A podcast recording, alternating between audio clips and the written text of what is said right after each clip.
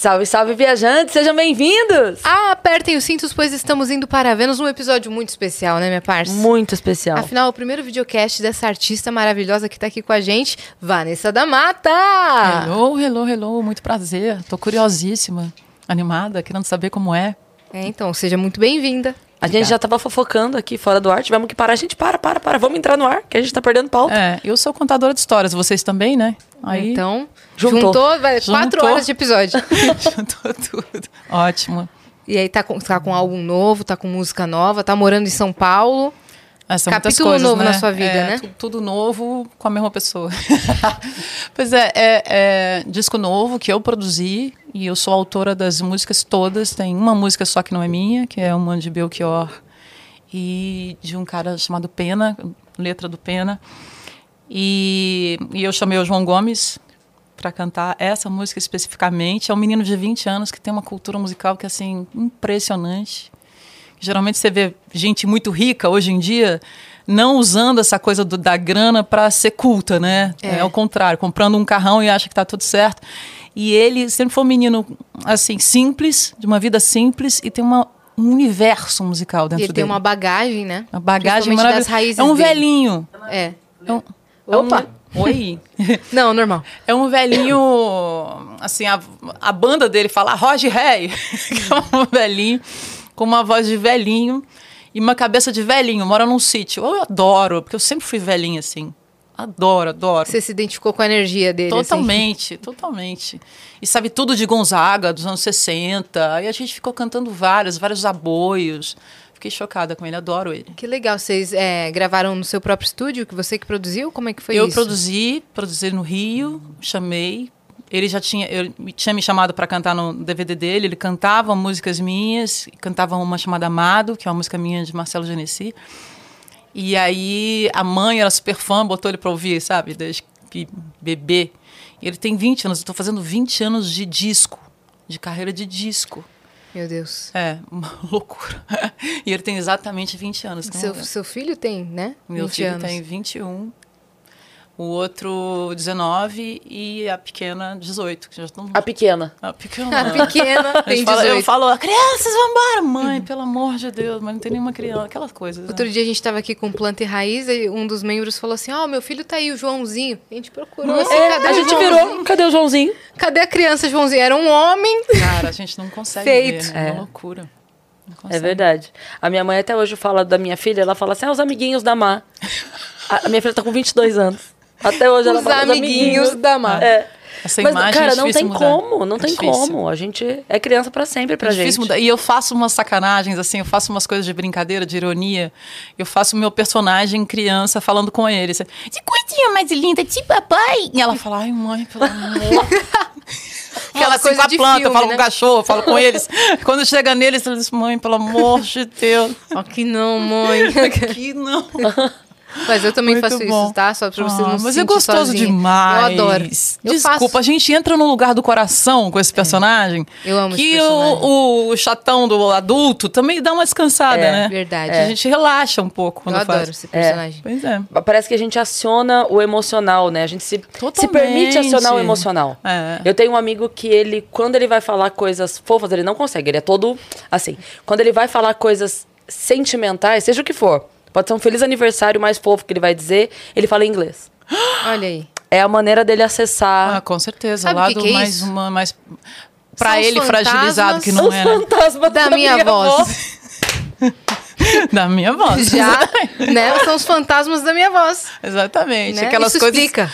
Os abismos, né? Os buracos existenciais que a gente tem, que em algum lugar ele guardou esse, esse personagem dele mais fofo, mais inseguro pra ele, né? Que não é inseguro. Você Sim. tem que ter uma coragem gigante pra Nossa, acessar esse fala. lugar Sim. emocional, né? É, então, quando você eu tá falo ali com a minha mãe, com meu pai, é uma voz totalmente infantilizada. e não é aquela vozinha chata, assim, tipo, você, ela só fica pequenininha, pequenininha, tipo, de como se fosse criança mesmo. Uhum. E quando eu tava crescendo, eu percebia que eu não conseguia a gente não regride, fazer. cara. A gente regride, lógico. Que eu não conseguia não fazer. E aí a- contaram pra uma das minhas tias, ela falava: Você faz voz de bebê com seus pais? Tipo, você tá doido. Sim! Eu não, faço. tem muita gente que começa a ficar, a gaguejar, começa a ficar, ter uns vícios de linguagem, tipo, entender o tipo várias vezes numa frase só, aí, não sei o que, não sei o que, aí. É, ficar mais fragilizado mesmo, no É. sentido de não conseguir fazer uma frase inteira sem usar aquela muleta, né? Uhum. A, a frase não sai. É uma coisa. Quem imita o doida. Silvio Santos também tem esse problema. Totalmente. Sabia? Porque usa de escape completamente, que nem o Matheus do Bros. Nossa, é verdade, cara. Usa na Mas escola. não, são personagens pra se São proteger, né? personagens. O Matheus, A ele é Rita Lee muito... tinha muitos personagens pra se proteger. Realmente. Muitos, É. muitos. O Realmente. Matheus, a Yas lembrou bem, ele é extremamente tímido, muito, muito tímido. E aí, quando ele precisa falar, é o Silvio Santos. Ele faz a voz do Silvio Santos e aí ele fala. Tá vendo? Uhum. Não, tem muitas histórias de, de pessoas gagas, tem vários cantores, eu acho que era é, o Rolando Silva, que era gago, não, era Francisco Alves, que era gago, anos 30, tá, gente? Não é Uhum. da época de vocês. E aí, e eles, quando cantavam, eram. Ah, Nelson Gonçalves, era Nelson completamente Gonçalves gago. Era gago mesmo. E aí, quando cantava, a voz maravilhosa, nenhuma gagueira, mas vai num lugar onde precisa fluir, né? São melodias, Aham. são caminhos diferentes, então ele não repete, ele não está no mesmo lugar onde ele se sente frágil. É muito É, interessante. então, nossa, é realmente interessante. E falando de Rita Lee, né? Ai, que coisa, né? Saudosa já. Aliás, né? perdemos, duas, né? Gal também, É. quase imediatamente Rita, e essa geração eu fico morrendo de medo. Eu não estou preparada Uhum. para perder essa geração genial. Não estou. Foram suas é, duas referências? As duas? Completamente. E os outros são referências. Eu não tenho. Eu não sou uma pessoa fã de internacionais. Eu tenho. Os meus ídolos são todos brasileiros, todos de literatura, música. Completamente fascinada pelos ídolos brasileiros e em diferentes gê- gêneros, não é só MPB não. Mas eu tô há 10 anos tentando me preparar para essa partida. Eu não consigo, não consigo. Me dá uma falta assim, é um buraco. Quando o Gal foi embora, foi até agora tô um pouco chocada. E Rita, por mais que Rita tenha se retirado, estava doente, tinha toda uma história, né? Mas existe um vão mesmo, essa coisa do não existir mais é muito estranho. Sim, existe realmente. É. É. Pra gente, assim, a, a perda da Marília também, É. a gente não consegue entender até Claro. hoje, né? Nossa, essas coisas repentinas são horrorosas. É. E a Marília é tão forte, né? Tão Aquela forte, mulher jovem, É. peitando as Com o coisas no mundo só machista. dela. É. disruptiva. Uma- muito, muito pontual o jeito dela escrever. É. Só de dela. escrever, de se portar, né? De, É. de ter o corpo dela, de se curtir, achar É. engraçado a, a, a- nas manifestações quanto mulher. A única que foi contra um movimento inteiro político né? na, na, na história dela. Então, é muita personalidade. Era, Uhum. com certeza, uma super mulher. É. São pessoas, assim, que vão ficar O como Paulo referência, Gustavo. né? Paulo Gustavo, gente. Inacreditável. São muitos, muitas mortes à toa, né? Sim, sim. À toa. É. Pra mim, assim, é, ex- exceto pela Marília, porque foi um dia que eu fiquei desnorteada, e as viu no dia eu fiquei muito, muito mal. Mas é, em questão, assim, de referência, pra mim a maior perda próxima foi o Jô. Porque eu sempre fui de letras, eu sempre gostei de escrever. Eu tenho, eu trouxe aqui, né, no dia, eu tenho uma pasta das crônicas dele na Veja, na década de- Ah, de que 90. legal. Eu tenho todas guardadas, então assim, sempre foi uma referência Mas de literatura, de mesmo, crítica assim. política, de Ele é de letras, humorista e humorista, apresentador. É tudo e escritor, é, sabe? E, e, cara, eu ainda é é para mim de todas a mais difícil de acreditar. Eu ainda fico pensando assim: "Ah, mas um dia o Jô, não, não tem mais Jô". Não, e ele foi tirado no momento que, assim, ele tinha. ah, Já estava um senhor, ele tinha umas dificuldades, mas, assim, ele era genial, né? Ele já foi tirado num Sim. momento que eu não entendi muito bem. Sim. Porque é, é, existiu uma, uma possibilidade de, você ver uma coisa rea- realmente qualitativa na televisão. Sim. Você ligava, num certo momento, você sabia que você ia ver uma coisa qualitativa. Sim. E aí já tirou, já virou um buraco, né? Foi um buraco. Na nossa vida. E aí, depois, vem toda essa sensação de que você não pode mais tê-lo, né? Sim. Fazendo coisas novas Sim. e existindo também. Essa falta é, gigantesca. No lado intelectual, te entendo muito. Ele realmente de ironia, de inteligência é, totalmente original, né? Tem, tem um, um buraco vídeo específico dele que é ele entrevistando a Lolita, a Nair e a Hebe. Adoro. Amo. Gente, é eu clássico. É, é maravilhoso. Você pode ver 500 vezes, você vai rir 500 Clássico, vezes. É maravilhoso. Clássico.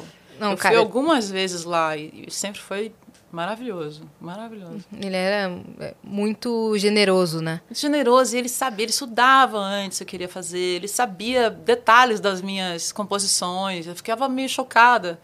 É, ele sabia detalhes de onde eu tinha vindo, sabe? Uma coisa que não existe mais. É difícil você ver hoje em dia, a não ser no exterior você tem esse tipo de, de jornalismo, assim, que é mais, muito mais atento, intelectualizado.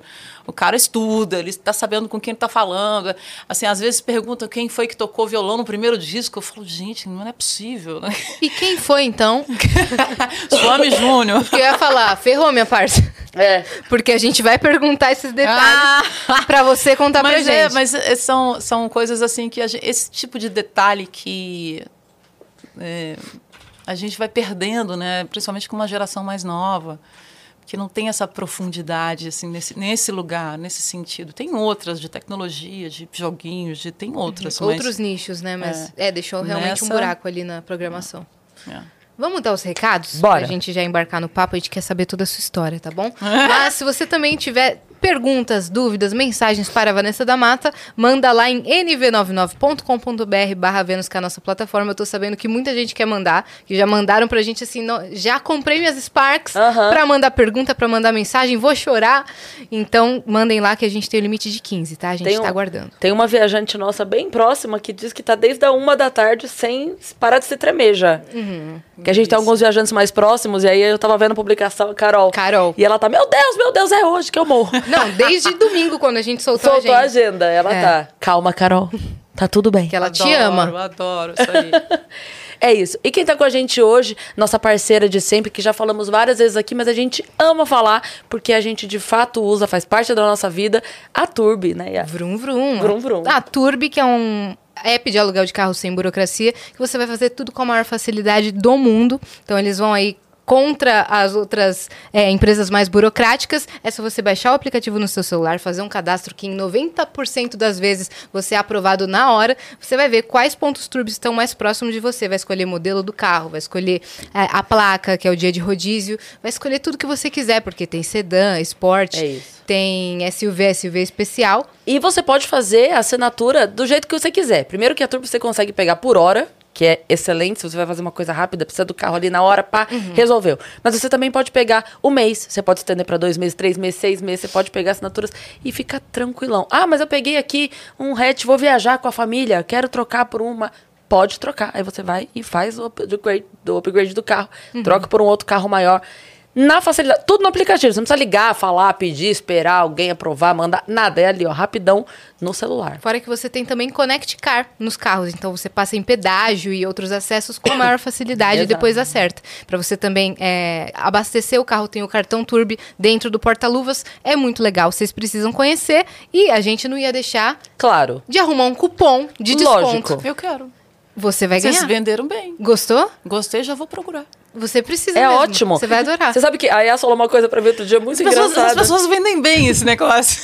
Não, é porque outro dia a gente tava comentando, ah, de não sei o que, de ir pra não sei aonde. Foi foi você ou foi a Má que falou pra mim? Não lembro agora, que falou assim, que eu tava falando de Porto Alegre. Foi você que falou? Vamos ver. Falou Dependendo.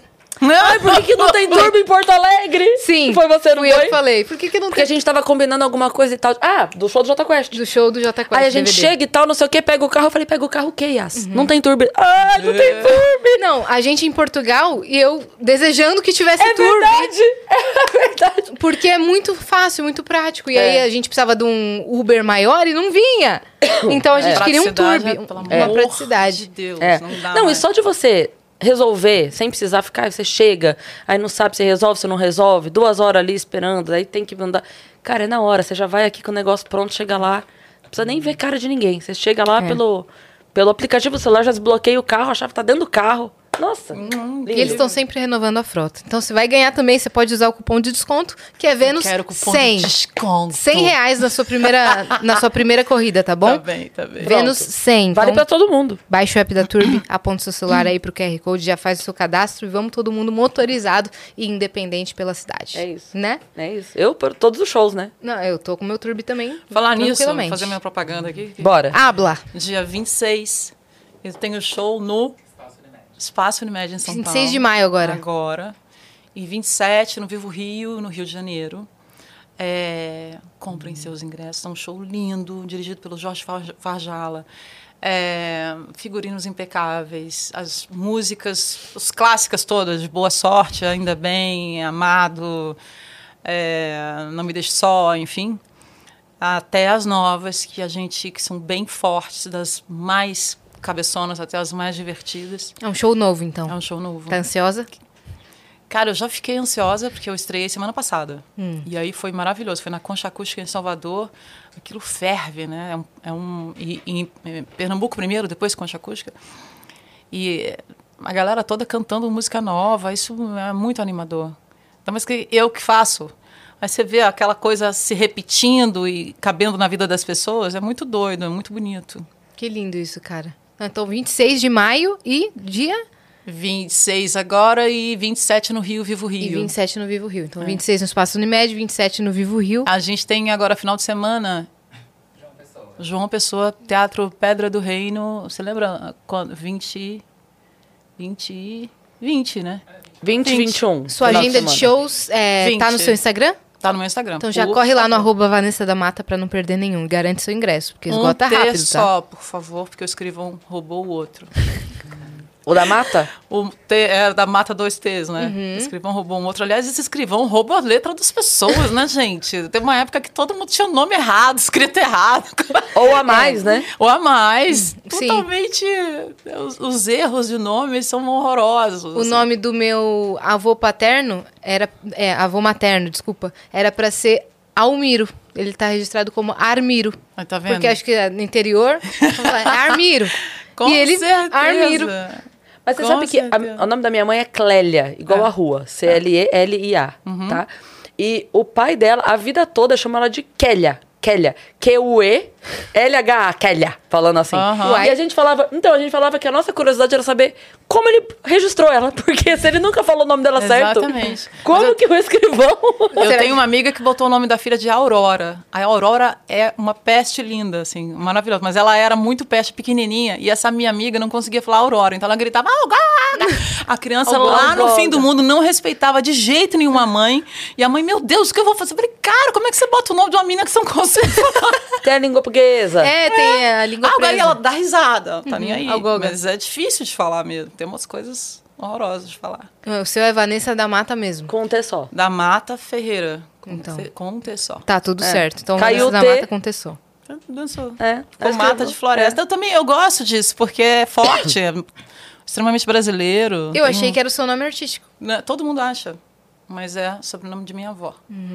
Só condiz muito com a sua personalidade Totalmente. artística. Eu também sou, fui criada no Mato Grosso, nasci no Rio Araguaia, eu não tinha como ser menos, né? Era Sim. uma coisa. É da mata mesmo. na mata mesmo, em todos os sentidos fortes da palavra, de, sei lá, até de, de, de Oxóssis, etc., deve ter muito, muito dentro disso. Sim. É legal quando o nome... Representa, é, né? é. Tipo, tem o Vitor Sarro, que é humorista. E em Sorocaba tinha a Ana Abelha, que era uma doceira. E eu achava que o Abelha era tipo assim, ela era Ana e Abelha. Não, era o nome dela. Era o Ana nome Abelha. dela Ai, mesmo. lindo. Acho Não é Caraca. maravilhoso? lindo. Inclusive, um beijo pras meninas filhas da Ana Abelha, que Maravilhoso o nome. são amigas maravilhosas. A gente tem uma surpresa pra você falando nisso. Vamos ver? Óbvio, mas fica tranquila que vai ser legal. Coloca na tela, por favor, Christian. Meu Deus! E agora eu tô uma preta meio confusa com esse cabelo, Uhum. esse cabelo malelo. Gente, que fofura! Tá lindo, né? Quem fez? Foi o Gigalvão, nosso artista, nosso Muito ilustrador. linda. É seu, tá? Quero você vai mim. ganhar. Ah, jura? Eu quero. eu um quero presente pra pra você, você vai ganhar em alta qualidade, Minha pode filha vai postar. amar, botar no quarto. Está na mata mesmo, ó lá. É, totalmente. Amém. Axé. Qual que é o código pra resgatar, Christian? Vem doce. Vem doce, que é o novo álbum. Então, resgatem lá em até 24 horas, gratuitamente, ok? Muito fofo. Muito fofinho, muito. E é um avocado? É, é, que- É uma que tem- manga. é uma uma manga, manga. né? É que essa manga tá verde ainda. É verdade, tá verde. Come-se com sal, manga verde. É Manda- ótimo. Manga verde com sal. Então, 20 anos só de carreira. De carreira de disco. Então, você começou adolescente, então. Comecei com 15 anos, eu já era grandona.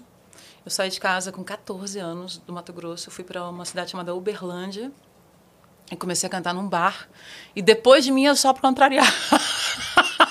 Acredita? Eclético. Depois de mim, só para contrariar, eu cantando MPB, eles cantando pagode, já era o pagode deles. Esse bar, a Meu Cris Deus, ia eu ia facilmente. muito! Eu iria muito! Onde eu estava, quando eu estava nesse bar? Passa o endereço desse bar. Exatamente. Eu quero voltar. Quando era? Que, que ano? Putz, não me pergunte coisa difícil, eu não tenho a menor ideia. Mais ou menos, assim, ah, no início? década de 90. Nossa, eu iria muito. É.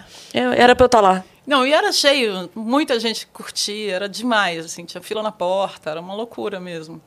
E aí eu cheguei, fui, vim para São Paulo com 17, só que ninguém achava que eu era menor de idade, naquela época não tinha fiscalização. Então, com 15 anos eu já cantava. Meu pai queria que eu fosse médica. Então eu dizia que eu estava fazendo faculdade. E não tava. não, eu vou fazer o quê? Eu não deixava, eu teria que voltar se eu não estivesse fazendo Ela dizia que tava curando pessoas. É, ela só não exatamente, disse doutora como. da alma, doutora da alma. Só não disse como. É. E aí, um belo dia, um amigo dele mandou uma mensagem, li- ligou e falou: Olha, sua filha canta muito bem. Aí acabou a minha, minha Ixi. vida. Aí não era eu, fui- não. Não, aquela mulher lá. Do, Quem né? me viu mentiu. Mais uma cabeluda. Na época não tinha cabeludas, gente, então era difícil dizer que não era eu. Mas pera um pouquinho, ele viu. Esse amigo do seu pai viu você num bar, é isso? Cantando. E aí Em contou. Uberlândia. Uberlândia. Meu e Deus. aí contou. E aí foi ou volta ou vai fazer medicina. Aí eu fui para São Paulo, que foi ótimo vim para São Paulo. Porque eu acho que não teria uma outra cidade assim que teria aberto as portas de uma maneira mais. O Rio é um, é um lugar que a noite não é tão forte, né? Porque tem uma beleza inacreditável.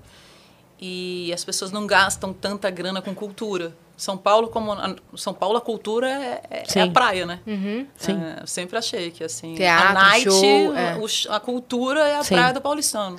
Tem uma coisa que acontece em São Paulo que eu acho incrível, porque tem aquele guia do teatro e tal, e Uhum. tem gente, tem muita gente que abre, assim, vamos nesse. E vai.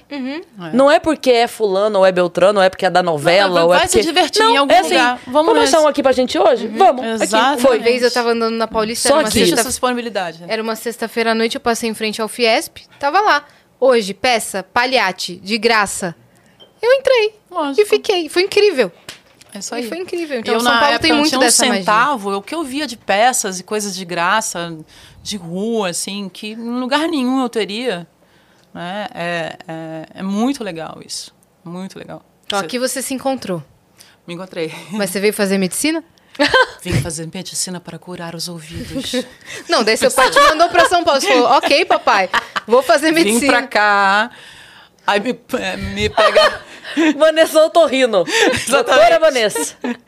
E aí comecei a cantar em bares. E, e foi diferente porque, como você vem do Mato Grosso, com uma cultura sertaneja muito forte, eu não tinha essa variedade. Eu cheguei aqui e fui cantar num- numa banda de mulheres de reggae, Que legal. que era muito legal. Cha- Chamava-se Xalabal. E aí, aí que eu fui saber quem era Bob Marley, Peter Tosh, essa galera toda, eu não tinha a menor, menor ideia que existia. E aí foi incrível. Para ter cultura variada, foi maravilhoso. Depois entrei numa chamada Mafuá, que era de músicas mais brasileiras, mas mais João do Vale, mais brasileironas mesmo, mais sertanejas no sentido de Nordeste. é, tinha Bumba Meu Boi, tinha músicas originais brasileiras. Isso foi maravilhoso para mim.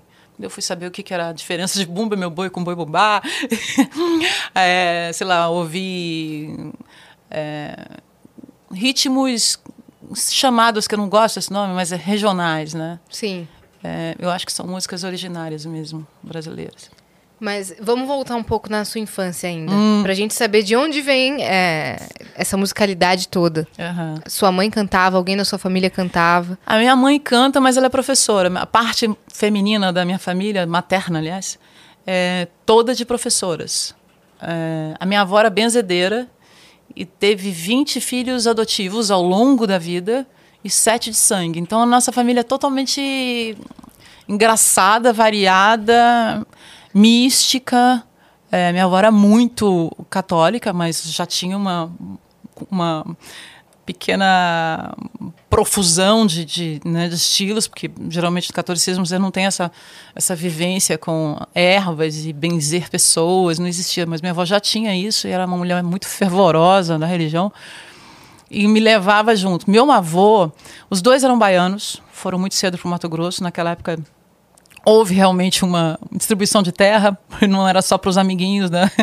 Uhum. Mas porque era um estado muito grande, as pessoas queriam ter terras, então eles foram chamados e ganharam um pedaço de terra. Foram do, de, de, da Bahia até lá. Meu avô tocava em fanfarra, isso eu nunca soube, mas ele era alfaiate, minha avó costureira. E, e trabalhava também na escola, enfim.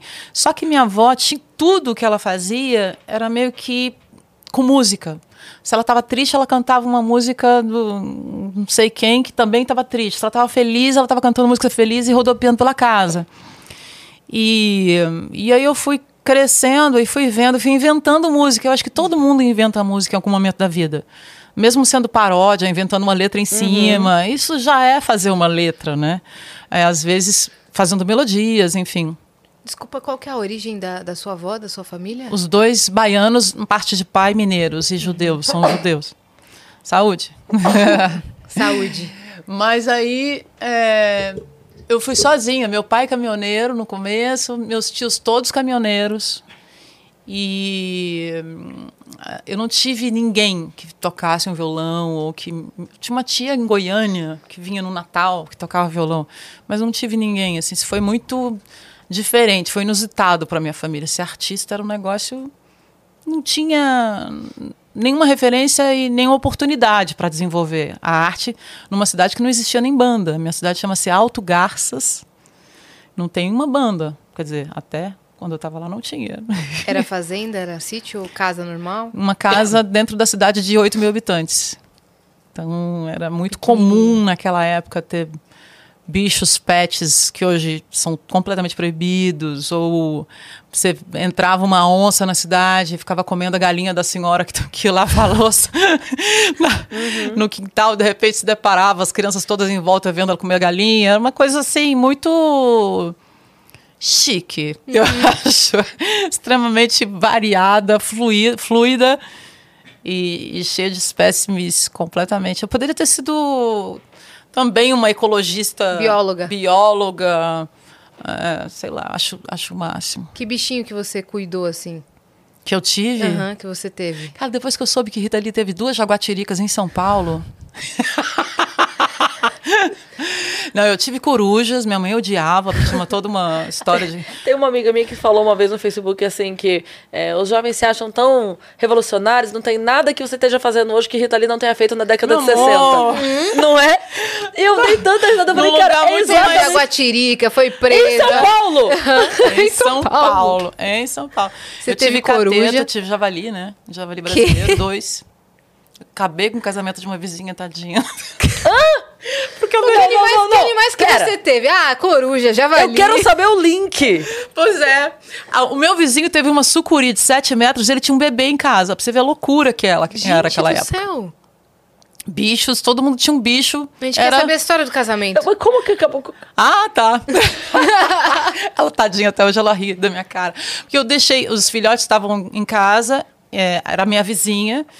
Eu deixei os filhotes dentro do chiqueirinho. Quando eu saí, eu tinha que deixar no chiqueirinho, porque eles eram desesperados. Eles não reconheciam pelo rosto, eles reconheciam pelo cheiro. Então eles tinham que encostar a perna, o focinho na perna para ver. E aí eles se acalmavam. Os javalis. Javalis. Tá. Aí eu larguei, abri a porta e, e foi para a vizinha, para o casamento.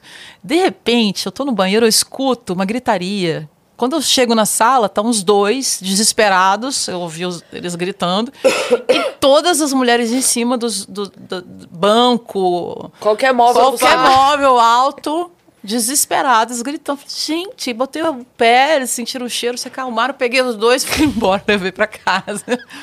Mas olha, depois disso eu nunca mais comi porco, porque é uma criatura extremamente sensível e inteligente. Você, você ensina a dar pata uma vez, você ensina a deitar uma vez. Você fala coisas e, e a- eles entendem rapidamente pela entonação né, da voz. Apesar da afobação, são carinhosos também? Muito, muito, muito. Muito. É que nem cachorro. Sim. Que nem cachorro. Mais inteligentes que cachorro. Eu não como porco.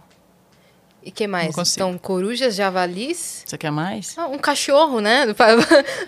A um cachorro é gato. comum. Exato, pra, pra botar uma Cachorro coisa é uma comum. coisa sem graça até. Mas é, hoje em dia eu sou completamente a favor de bicho silvestre na selva, pelo amor de Deus. Sim, total. tirar- Mas era o seu contexto ali, então. É, naquela época era comum, mas o meu vizinho teve uma sucuri e um dia a sucuri sumiu. Foram correr para ver se o bebê tava lá, né? A primeira coisa. que foram ver. Pra ver se o bebê tava lá, mas ainda bem que Não, sumiu. pânico Foi na mato. cidade. Sumiu a sucuri do vizinho, tá ligado? Não, tinha. Tinha o Mano. tempo inteiro sucuri. E sucuri não é essa coisa que a gente. Por isso que é mais legal você estar perto de, de, de, de floresta, porque sucuri não é isso que a gente imagina, nem onça. Né? Esses bichos fogem da gente, né? cobra, eles fogem. Só não fogem quando eles estão acuados, né? Se você faz alguma é. Sim. Minha filha mostrou pra mim um vídeo hoje. Uma galera que achou uma. Era tipo uma, uma minhoquinha, assim, com uns coisinho verde. E aí tava no braço da pessoa, a pessoa gravando. Olha, achamos essa espécie aqui, olha que legal. Se encostar. Gravaram e tal, nananana, vamos pesquisar o que era. Aí depois mostra as fotos. Tipo, tem o veneno suficiente para matar uma pessoa, Claro. não encosta. É aquela não, que não o queima. não sei o quê. É porque aqui você pode, ela pode andar em você. Agora, se você encosta em cima, Uhum. é uma ferroada, meu amor. que Você tem é, queimadura de terceiro grau. É um negócio muito sério. Eu sei qual você está falando. Sabe, É cheio de galinhos, assim, dormindo. Isso, parece Aí, plantinha. aí a pessoa acha que ela não faz nada e vai pegar, que aquilo é macio. Meu amor, aquilo é uma dor. Gente, Vanessa da Mata, bióloga. É, eu sou. Tá vendo? Da Mata mesmo. Eu sou. Você sabe que eu tava. Eu fiz um disco sobre Tom Jobim. E ele era assim, imagina um cara que lança um álbum chamado Urubu, uma época que todo mundo ach, todo mundo dizia, falava mal do urubu, né? Essa coisa. E ele falando da importância do urubu. E eu fui para o sítio dele. E aí, cada pessoa que vinha ficava perguntando, um Poço Fundo, lá no Rio. Eu ficava perguntando, mas e aí, como é que era o tom, não sei o quê. E aí tinha uma manicure que fazia a unha dele. E ele de pijaminha. E ela dizia, não, o seu tom era maravilhoso. Ele, eu criei as minhas filhas na terra onde ele me, que ele me deu. Eu falei, nossa, que incrível. E falava com, com o jardineiro. O jardineiro, não, o seu tom era maravilhoso. Os meus filhos, todo mundo, a gente fez uma casa na terra que ele deu. Eu falava, gente, mas... Aí eu fui descobrir, tinha uma vila na terra onde ele deu. Aí tinha um boteco que ele ia para lá, levava o uísque dele de eh, chapéu Panamá, com um pijama, com um copinho de uísque e ficava conversando com os mateiros sobre as ervas e tudo. Ele plantou tudo, não existia mais nada. Então os, bi- os bichos voltaram, os pássaros voltaram. E ele ficava falando sobre tudo isso. Aí você vai ouvir as músicas, isso é muito Caramba. claro, né? É muito presente. É a vila do Tom. Você, Ia pro boteco, você, foi fazer, can- você foi cantar Tom Jobim ou fazer um álbum sobre Tom Jobim? Sim, eu fiz um álbum sobre Tom Jobim em 2014 e foi, foi incrível. Foi disco de ouro em menos de 15 dias. E a gente rodou o Brasil. Então, aqui em São Paulo, a gente fez para 150 mil pessoas, com- com 50 mil paralisadas no metrô, não conseguiam chegar. E os diretores do metrô pedindo para a gente con- continuar a coisa, porque eles, que as pessoas queriam chegar. No Rio foram 120 mil pessoas, no, em Ipanema. Chocada. E aí a gente foi fazendo. E é genial, é cada letra que é inacreditável. E aí você foi fazer esse laboratório vivendo por um tempo lá no sítio? Não. Eu fui, não, não fui viram vendo por um tempo, adoraria, mas Ué. uma semana só. Mas você descobre coisas incríveis. Que pessoa, gente. Porque tem muita gente que você olha a obra, é genial, mas você vai conhecer a pessoa, não é tanto assim, né? É uma, aquela Até vertente desanima, né? boazinha, é. Fala, a vertente boazinha que saiu do, sei lá. Era tão bom ter conhecido só o artista. Exatamente. Mas ele era tudo condizente mesmo com ele. Era Coisas que, que ninguém contava, né? De terras que É, ele e deu, que naquela ele época também tinha tão poucas reportagens, né? Era muito mais raro. Imagina, hoje em dia, vocês estão aqui fazendo esse programa que é maravilhoso. Imagina vocês fazendo. A gente tem pouquíssimas imagens de Clara Nunes, a gente tem Sim. pouquíssimas imagens dessa galera, Sim. é, dessa era de ouro, assim, mesmo a era de, a era de ouro do rádio, a gente não tem. é, No final de semana eu fui no disso. show que fizeram sobre Elis. E, cara, que aula que foi. Impressionante, assim, o, o João e o Pedro é, contando e mostrando fotos, levaram roupas Ah. e levaram, sabe, coisas assim pra gente ver ali e fotos mostradas pela primeira vez. Então foi muito emocionante. E é o que você falou, tem muito pouco registro, né? Muito pouco registro e eu acho que é diferente. Você vai nos Estados Unidos, por exemplo, ou outro país. tem- existe uma, um orgulho muito grande dos artistas locais. Essa coisa de, de, é, ter essa cultura associada à própria autoestima mesmo, né? Que são coisas incríveis. Você não está falando de uma pessoa que, sei lá, é, estragou a, a beleza do Brasil. Você está falando de pessoas que representam no Sim. mundo inteiro é, um lado brasileiro que é lindo, o que o Sim. futebol faz e o que a música faz, né? É, então, quando você vai ver, isso, isso deveria acontecer com todas as cantoras, né? Sim. Essa coisa do, do museu, da cantora tal. Exposição, é, exposição, filme, as músicas, né? A, a- ligação, como foi feita tal música, como foi. É, a pessoa resolveu cantar como, aquele álbum surgiu quando. Acho isso muito interessante, muito mais interessante do que uma, autobio, uma biografia que, para mim, Sim. se for mais mal escrita, é uma fofoca só. Sim. Não, É uma fofoca mal contada. fofoca. não, e às vezes é uma, é uma coisa tão boba, vou chamar de boba assim, mas no sentido fofo da coisa, que não vai. Ninguém vai parar pra contar uma história dessa, mas, por exemplo, estavam contando que é, Romaria foi gravada porque o, o Pedro Mariano, criança, tava na casa e aí a- a- a- eles tinham recebido, tipo, várias músicas pra analisar, pra escolher e tal. E aí ouviu uma vez, ouviu uma vez, tipo, lá pela quinta, sexta vez que ela ouviu. é, o o Pedro, entendeu. criança, chegou e falou assim: Mãe, bota de novo a do Caipira. Oh, E ela resolveu gravar. é uma Romaria, né? que explodiu. A do caipira. A, do, é, a criança. É, falando... Pedro Mariano, né? a voz mais demais. fofa do Brasil, que eu amo a voz dele.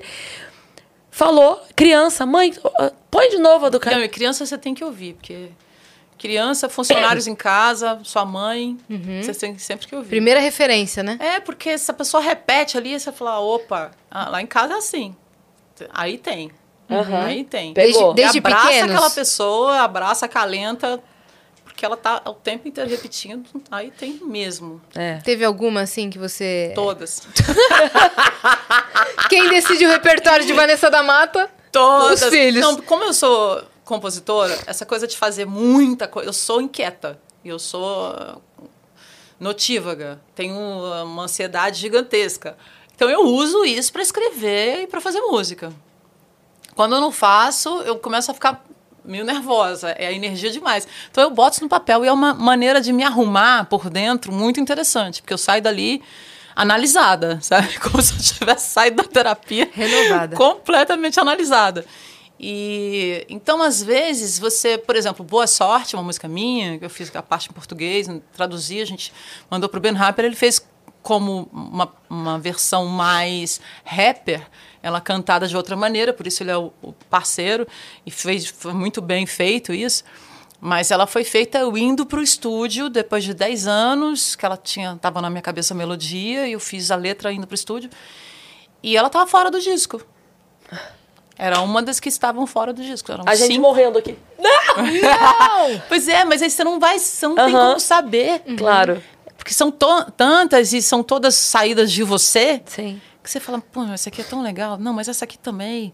Mas essa aqui. E aí eu fui desenvolvendo essa coisa de produzir e escolher as músicas depois de um tempo. E Mas- como que ela entrou no disco, no fim das contas? Porque daí a gente analisou qual seria uma música boa para o Ben Harper.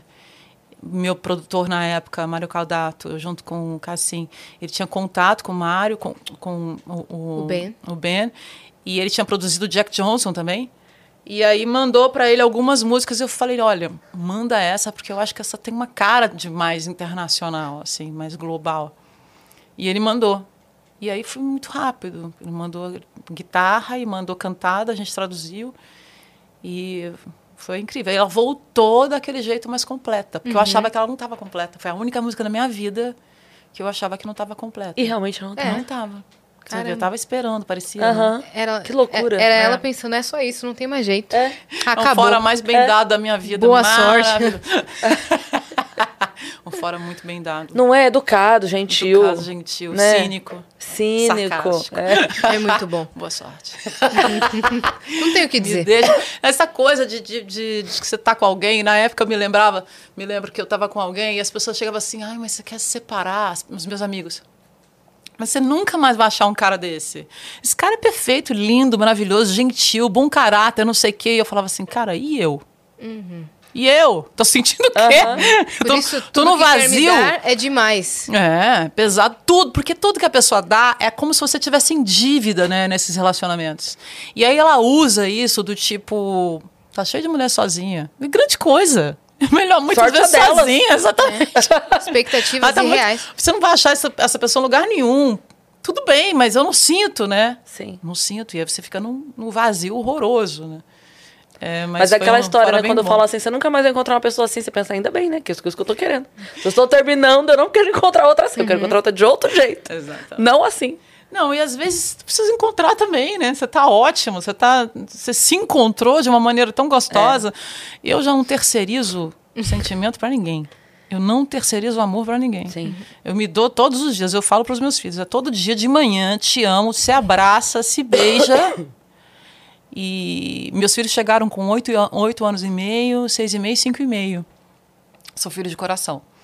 Então essa coisa de você ter que é, tentar transformar de qualquer maneira a autoestima, né, de uma pessoa que tem síndrome de abandono e tal, é, é um dever assim muito é dolorido para uma mãe até. Eu ficava aflita, com a mão no coração, assim, de, de, de dor, porque você perceber que isso passa para as crianças.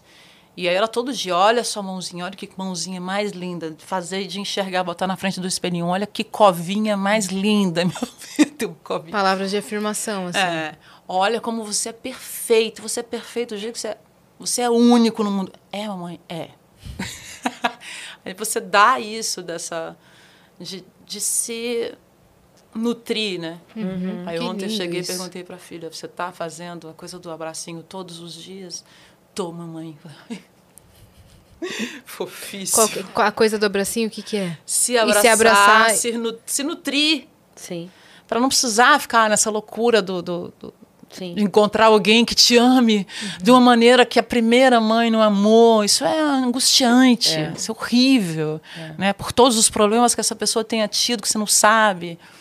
É muito dolorido. quando- E, e também é, não é nem justo com a pessoa que vai ser seu companheiro, sua companheira, é. porque a pessoa chega com uma assim, com uma obrigação, entre as que não é dela, de suprir um buraco teu. Jamais vai suprir. Não vai. E é Jamais injusto também, sabe? suprir, Jamais, jamais. É uma coisa louca. Essa coisa, eu tenho essa música Foi-se, por exemplo, eu fiz, e ela fala dos buracos existenciais, porque a gente sofre com o buraco existencial do outro o tempo todo. Tudo é buraco existen- existencial.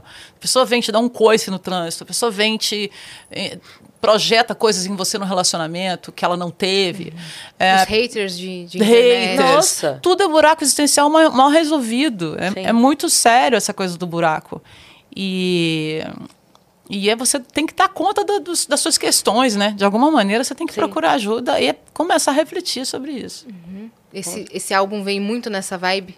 Também. De Ele cura. fala, ele fala do preconceito, para não aceitar o preconceito. Ele fala da coisa feminina, é, de andar por aí armada. Tem muita menina andando por aí armada, porque não aguenta mais a coisa da, da- dessa.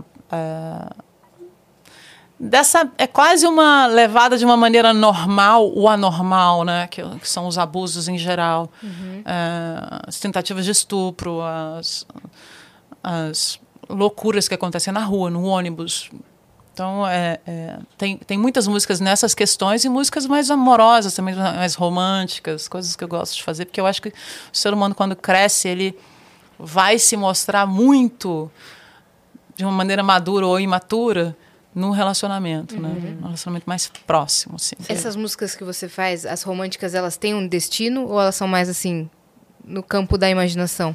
Muitas vezes tem, muitas vezes não. Porque as suas músicas, elas vão tocar pra sempre. Eu fico imaginando no lugar da pessoa, sabendo que aquela música é pra Sim. mim, por exemplo, Boa Sorte. Se eu sei que é pra mim, ferrou.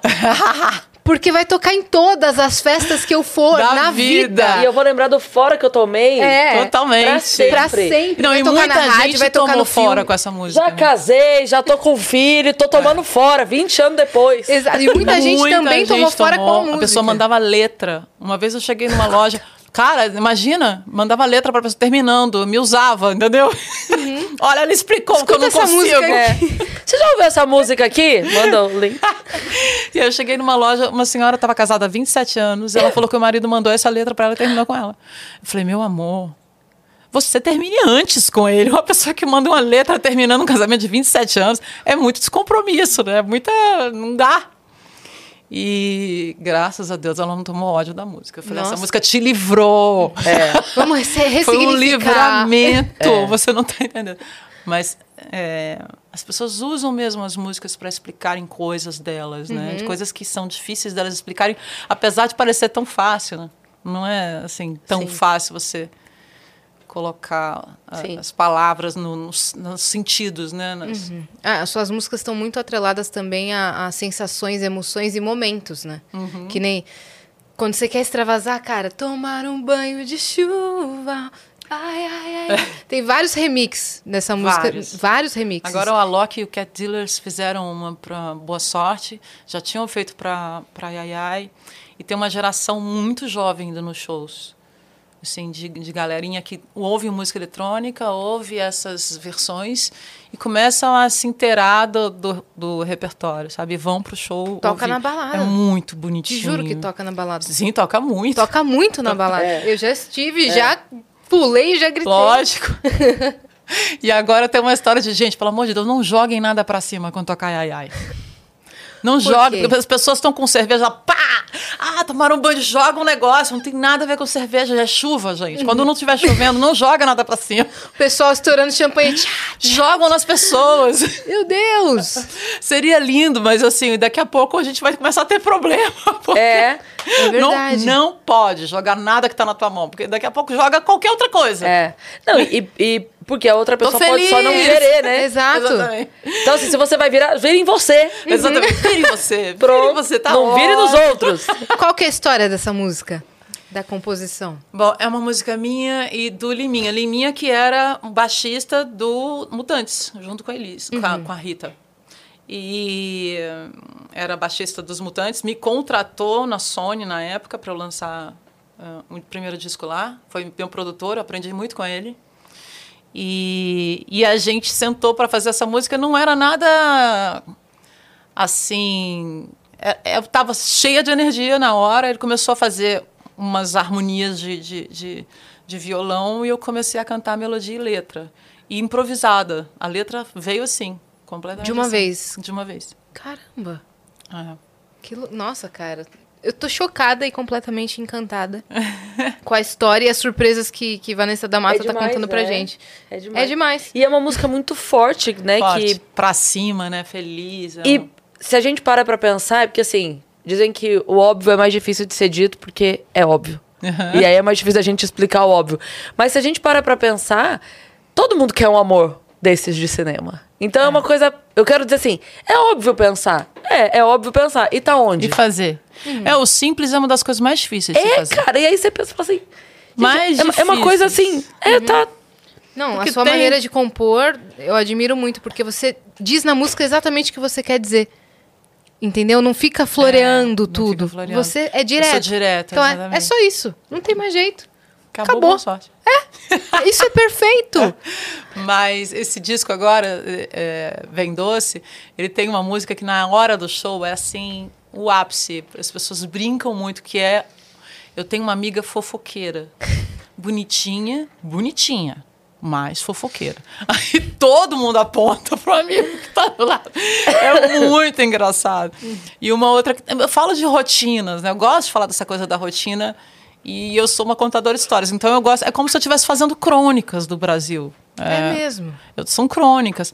E uma outra que fala de- da vizinha enjoada. Quem não tem uma vizinha enjoada, Nossa. né? Quem não tem? E era uma vizinha da minha avó. Uma vizinha que hoje é muito minha amiga. Eita. Mas que contava tudo pra minha avó. Tudo pra minha avó. Da idade da minha avó. Aí uns tios depois de anos, ela era de uma igreja, não sei o quê. E depois de anos, esses tios vieram falaram para mim assim: Dona Maria me ensinou tudo que eu sei. Maravilhoso, né? Mais, mais Jorge Amado que isso não existe. Pois é, muito bom. Mais Pois Jorge é. Amado que meus tios.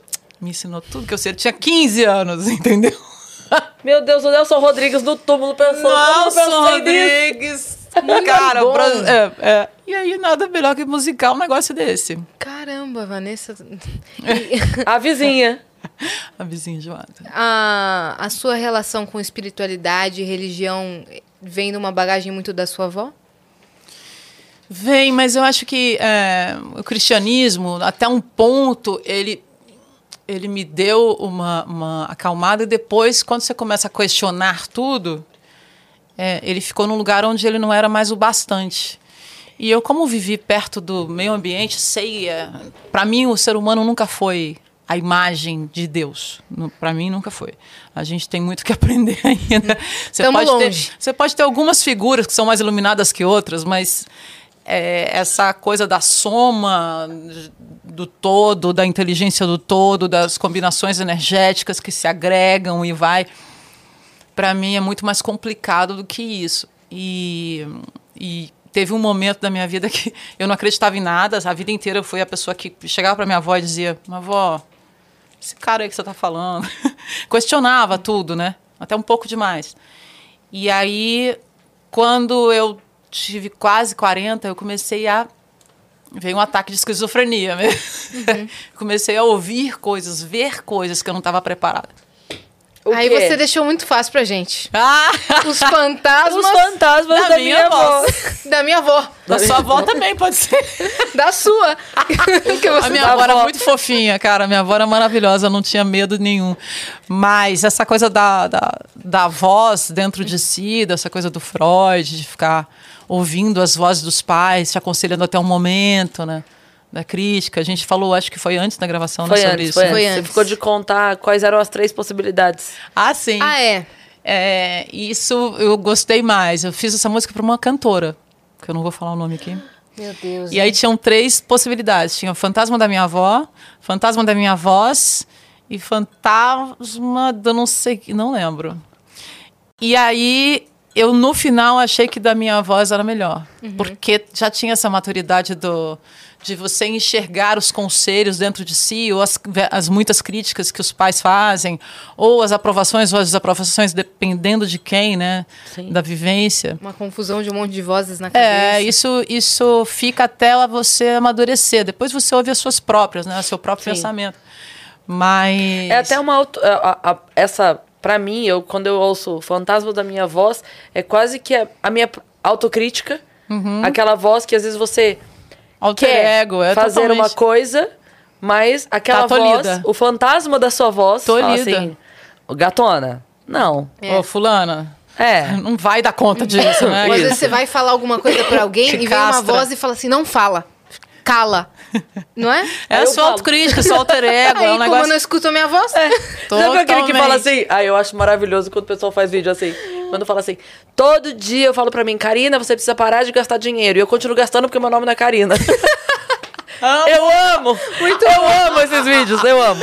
amo, Eu já vi muito bom. 500, mas não importa. Mas meu nome não é. Karina, Eu, eu meu nome não é Karina, foda-se. Continuo gastando. Muito bom, Muito exatamente isso.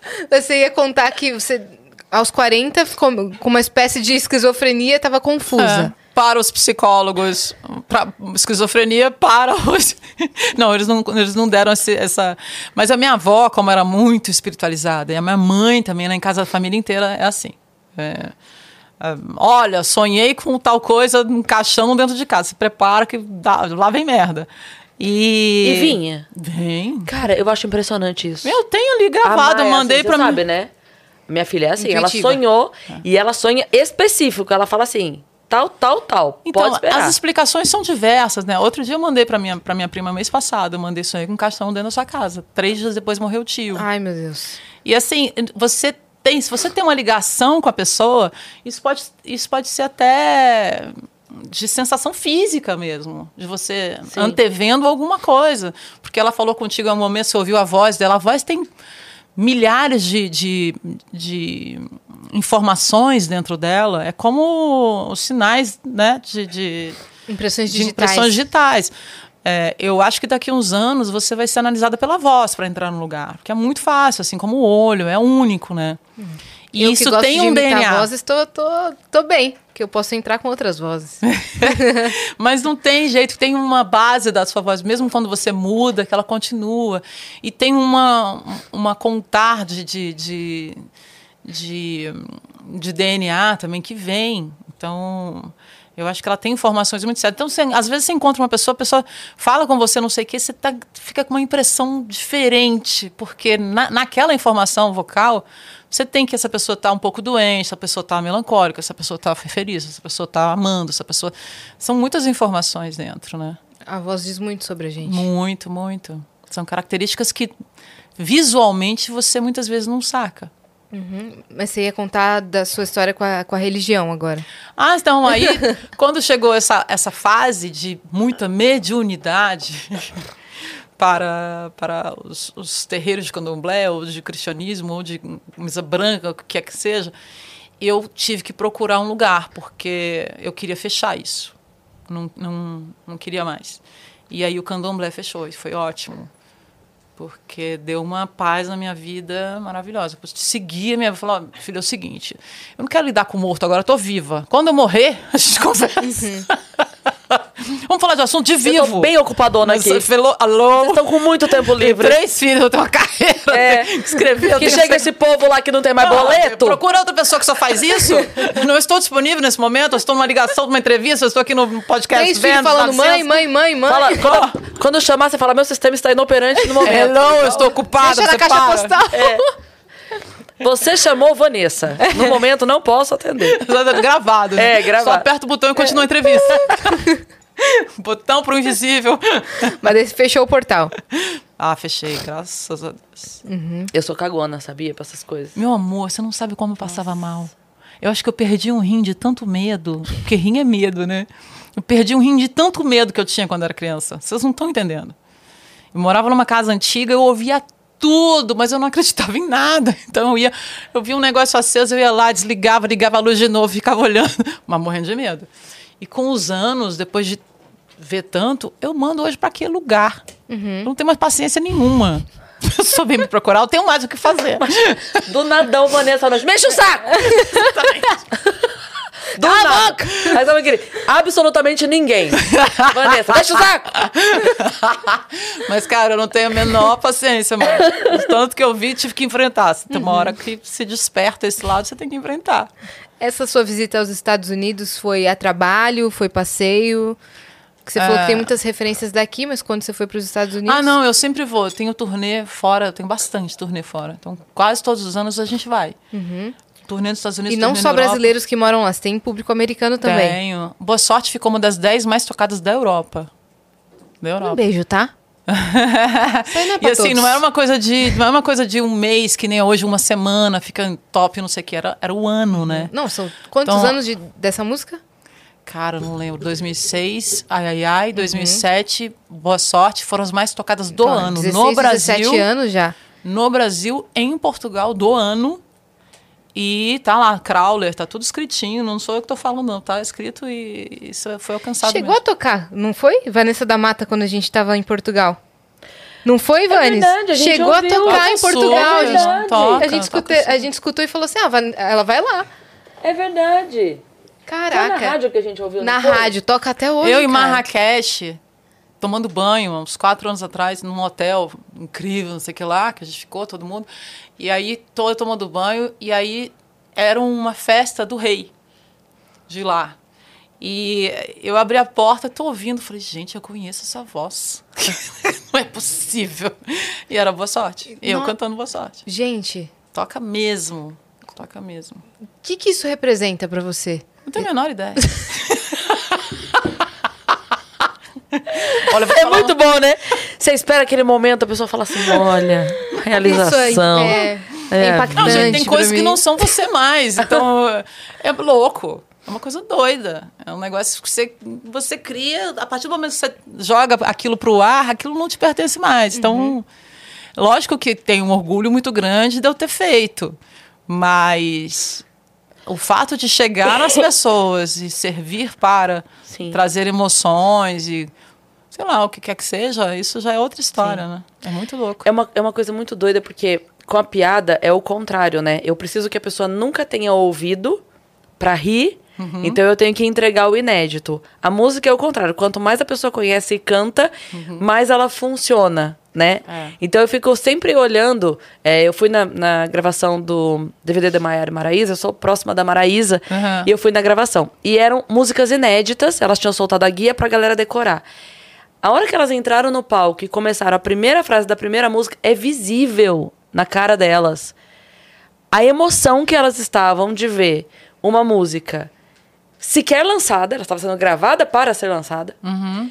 com todo mundo cantando. Elas ficam, dá pra ver. É. Elas assim, Porque como vocês estão cantando? Eu acabei de escrever isso. É muito doido, porque é uma projeção mesmo. Pois Você é. tá ouvindo ali um, um pensamento seu sendo distribuído e cantado mundo gritando. imediatamente, né? É. Não é à toa que a música é a, arte mais forte que existe. Isso deve ser muito emocionante. É, é doido. é doido, no mínimo doido. É, porque para cada um e outra, para cada um vai ter um significado diferente dependendo da cultura da pessoa, Aham. do que ela ouviu, do Sim. que ela foi, do que ela foi, como foi criada, etc e tal. Sim. Então tem gente que fala entre tem uma música chamada Ainda Bem que no final eu falo entre tantos outros, entre tantos séculos, que sorte a nossa em de se encontrar, né? E muita gente usa já essa frase que bom para é, que bom que eu tô aqui no mesmo tempo que você. E traduz dessa maneira. Outras pessoas entendem completamente diferente. E hoje em dia que a metáfora é mais difícil de ser compreendida, Aham. aí vira uma bagunça, você não tá entendendo. Deixa livre, Cada né? um entende de uma maneira. É muito engraçado. Deixa livre a, inter- a interpretação. Não, o que é é para encaixar para cada um, eu acho que é importante, assim. Mesmo de show, por exemplo, eu não gosto de usar muito é, LED, projeção. Eu gosto de deixar mais a galera imaginar.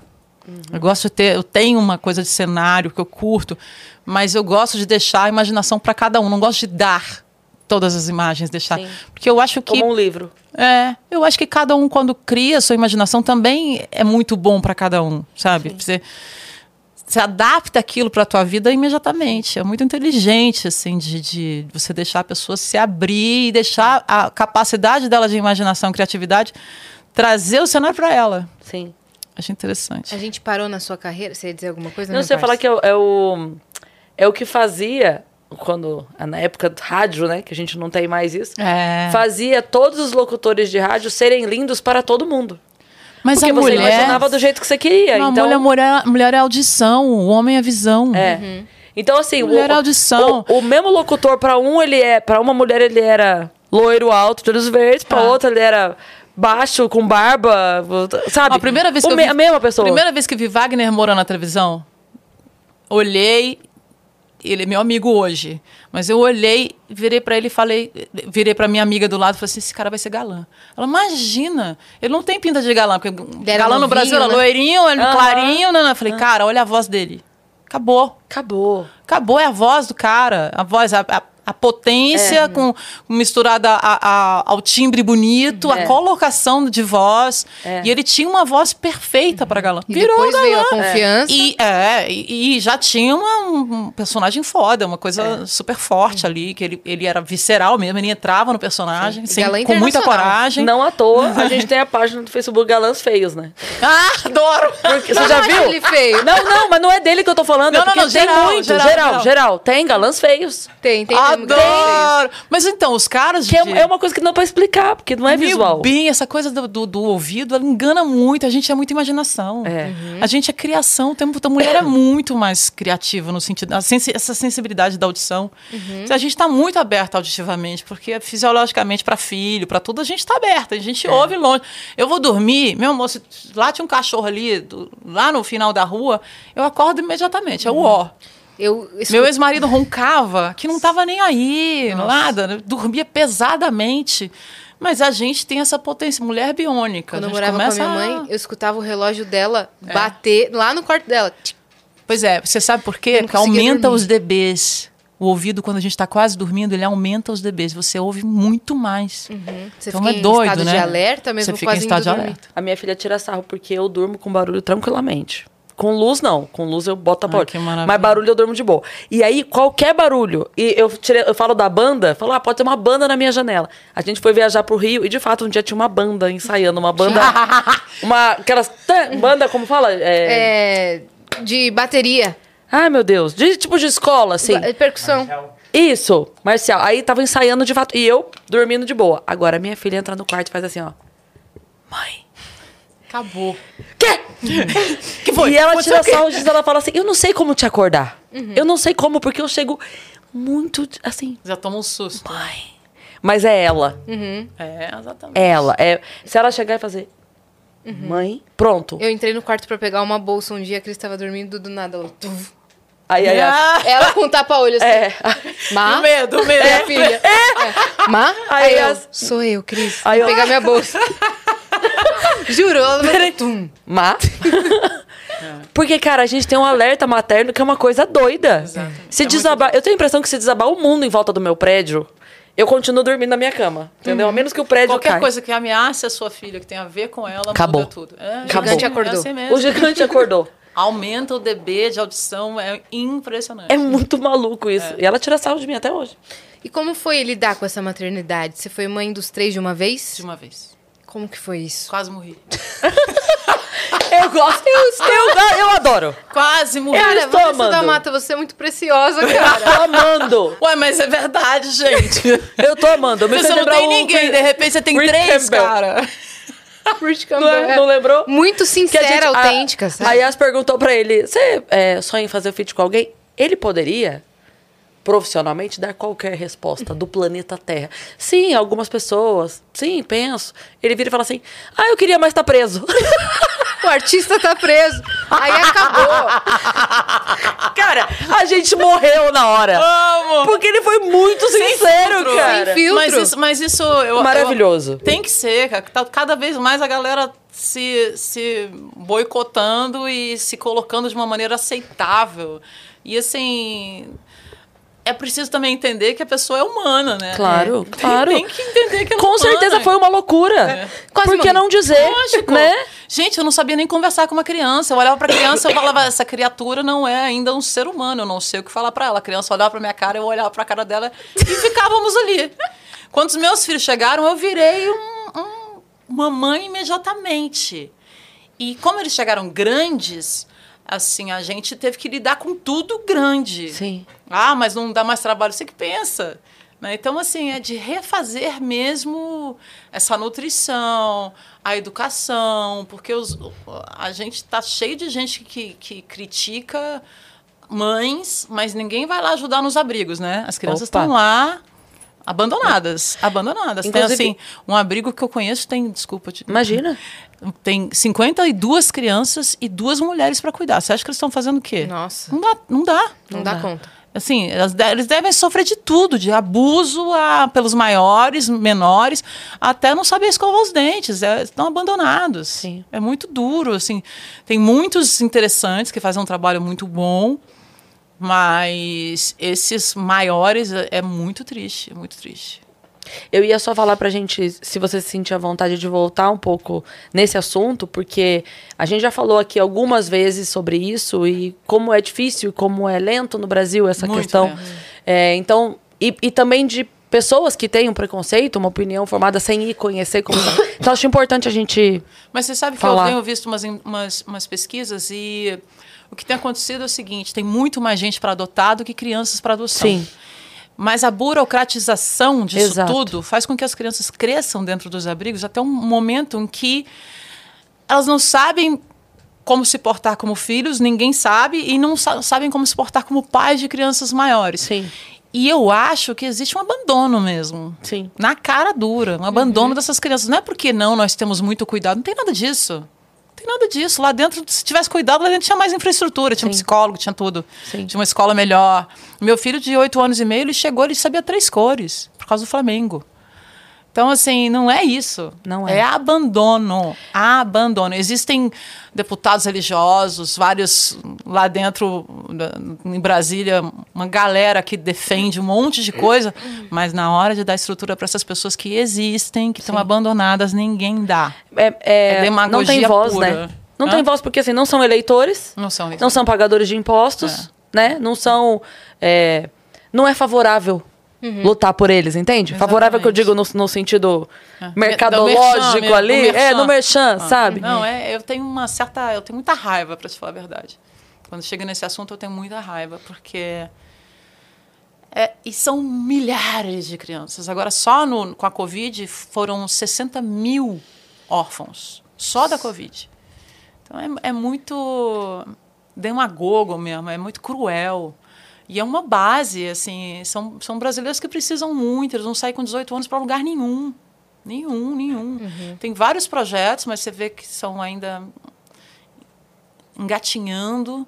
É, ontem eu vi um, um, um senhor maravilhoso que estava vendo. Ele fez um projeto para dar emprego para as crianças antes dos 18 anos, para elas, quando saírem, terem um emprego, pelo menos. Mas isso, assim, está começando. Só Nem começando engatinhando. engatinhando. Então, sei lá, eu acho que assim, tem muita gente, muita gente que quer que todas as mulheres, eu não estou aqui discutindo o aborto ou não, mas quer que todas as mulheres tenham filhos. Escuta, vamos, preocupa com os coitadinhos que estão ali. Não estou falando para despreocupar, cada um tem o seu, né, a sua cultura, Sim. faz com o seu corpo o que quiser, não vai ser político que vai mandar nisso. É, mas já tem um monte de criança viva sofrendo pra caramba dentro de, de abrigo, sem ninguém, sem essa desburocratização de documentação. É o país que mais, no mundo, mais difícil de adoção. Então não é porque é cuidado, é porque é abandono mesmo. Sim. Mesmo. Sim. Fora que quando a criança passa de uma certa idade, algumas pessoas que querem adotar decidem não adotar essas crianças e elas são praticamente descartadas. É, a adoção tardia é um negócio é mais complicado. Mas ao mesmo tempo, para mim, é, tem todos os traumas, tem, tem assim, quando os, os meus filhos chegaram para mim, tem todos os viciozinhos e a gente também vai tirando os nossos junto com, junto com eles. Então, para mim foi uma cura, a adoção São foi uma cura. São. Que demais. É. E aí você vai grandões que precisam de muito amor. E tem todas as marras, tem todas as, as dificuldades do afeto, os medos, né? Os testes. Eles testam muito. Mas é incrível a transformação. Assim, eu me lembro das, das Até pra ver se você ama mesmo, né? Não é? tempo todo. E a, os olhares, quando começam a ter é, confiança, é uma coisa desesperadora de linda. Eu me lembro até hoje, os olhos da minha filha assim me olhando e feliz. Você não vai embora, né? Uhum, te reconhecendo, Ai, assim. gente, é a coisa mais linda do mundo, do mundo, do mundo, do mundo. O meu filho do meio, quando começou a dizer que me amava, demorou. Porque ele teve uma primeira, primeira mãe que foi horrorosa. Aí chegou eu, ele me, me olhava tipo, mãe, não, não era uma coisa boa, não era uma Claro, coisa ruim. claro. Então ele ficava meio assim, ele foi falar mamãe, depois de muito tempo, ele só amava o pai e fazia de pirraça. Eu amo meu papai na minha frente. Eu ficava, Mas era projeção. Lógico, É. eu entrei no Claro, lugar. Aí Você claro. entra no lugar, você entra, né? É, é. Tá ali, tá transferido. Se a gente, é, quando é traída por alguém, né, no, na- no que foi confirmado, no que foi tratado, né, num relacionamento anterior, se você é traído e você vai para um próximo relacionamento, você leva aquilo, né? Imagina para uma criança que tem a base toda estragada, né? Mas eu acho que a adoção é uma das coisas mais lindas do mundo. Um negócio, é a melhor coisa que eu fiz na vida. E eles, tão, eles vão pra que lado, assim, de profissão, você disse? Cara, então, os dois menores estão fazendo teatro. E eu acho que o, o do meio, por exemplo, que é o Mikael, que se demorou a falar que eu te amo, ele. Mas Mikael é engraçadíssimo. Ele falou que é o lugar onde ele se sente em casa. E, finalmente, porque são, são filhos que chegaram com muitas dificuldades e, e, e foram para as melhores escolas, né? Porque você quer, quer que, a- que a criança Quer supere, tudo. quer suprir tudo, quer colocar coisas nos, nos lugares das faltas, né? Que, que não aprendeu, não teve estímulo. Então você coloca. Aí tudo é um problema, porque estão ali no meio de crianças que tiveram tudo, todos os estímulos, todas as cores, todas as não sei o que, falam outros idiomas. Então é duro, assim, você tem que conversar muito. Mas é lindo. Uhum. Então, os dois estão no teatro. E o mais velho não sabe ainda. Uhum, tá decidindo. Tá decidindo, eu tô deixando, tudo Uhum. bem. Mas ele é mais de exatas, ele não é tão. da- Não, ele, todos são muita arte. Muita e é arte. engraçado porque essa coisa do. do é, deles terem sofrido tanto, em algum lugar, é, eles têm vivência, né?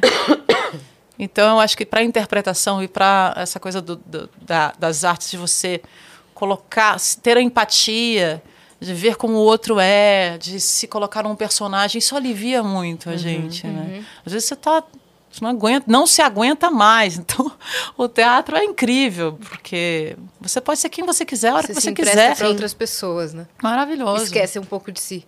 Eu acho incrível. Eu toda vez que eu preciso lasco um personagem, Maravilhoso. ma- me esqueço de mim. Então, na sua carreira, a gente parou na parte que você veio para São Paulo e começou a cantar em barzinho. A Sim, gente não sim. chegou na parte da sua carreira autoral, das músicas, primeira música que estourou. É. Então, a primeira música, eu tinha 21 anos, eu escrevi uma letra chamada Força que Nunca Seca. E o Chico César fez a, a melodia. E essa música já foi para Betânia. E eu treinava, eu treinava escrevendo para Betânia. Eu achava ah, o tipo de arte que ela fazia, a expressão, o contato com esse Brasil. é, é, esse Brasil profundo, eu amava é, esses, essas- esses ritmos todos brasileiros, que é uma riqueza incrível. E aí ela cantou e deu nome ao disco. A Força que Nunca Seca. Eu tinha 21 anos, me lembro até hoje, era uma loucura. E aí, na segunda música, foi ela e Caetano cantando. É uma música só minha. É daí, difícil até de letra- acreditar, né? É. Não é? As pessoas perguntavam, o que, que, você, o que, que você vai fazer agora? Eu tinha 21, eu falava, vou embora pra casa. eu já cheguei num lugar onde não tem mais pra onde ir. eu já cheguei num topo que... Eu estou feliz como compositora, tá tudo certo. Mas não tem mais nada pra fazer aqui. Já começa a preencher ficha com esse nome, né? Como é seu nome? A força que nunca seca. Só posso que não... Conhece? Sou eu. Exatamente. Mas você não é Vanessa? Então eu era. Eu era. Até ontem eu era Mas muita gente me fala isso, que eu sou a força que nunca seca. Tipo, pro Betânia, que ela é a abelha rainha, eu sou a força que nunca seca. Aham. Tem matéria sobre isso, tem, tem livro escrito que fala a força que nunca seca. Que eu acho que é o tanto que eu produzo. Eu sou muito prolífica, eu sou assim, faço música o tempo inteiro, escrevo o tempo inteiro, falo o tempo inteiro. que pra A voz... gente tá amando. Jura? Nossa, Maravilhoso. meu Deus. De Maravilhoso. verdade. Maravilhoso. Tô enrolada. Não tá incrível? Não, não tá maravilhoso? Nossa maravilhoso. Senhora. Eu sou uma contadora de histórias. Eu adoro aquela. Eu não sei, eu fui criada no Mato Grosso um fogueirinho à noite e ficavam todos em volta contando histórias de fantasma. A história do prefeito, a história de não sei quem. Folclore, essas coisas. Folclore. Coisa mais linda, isso é incrível. Que uma coisa hoje não se faz mais.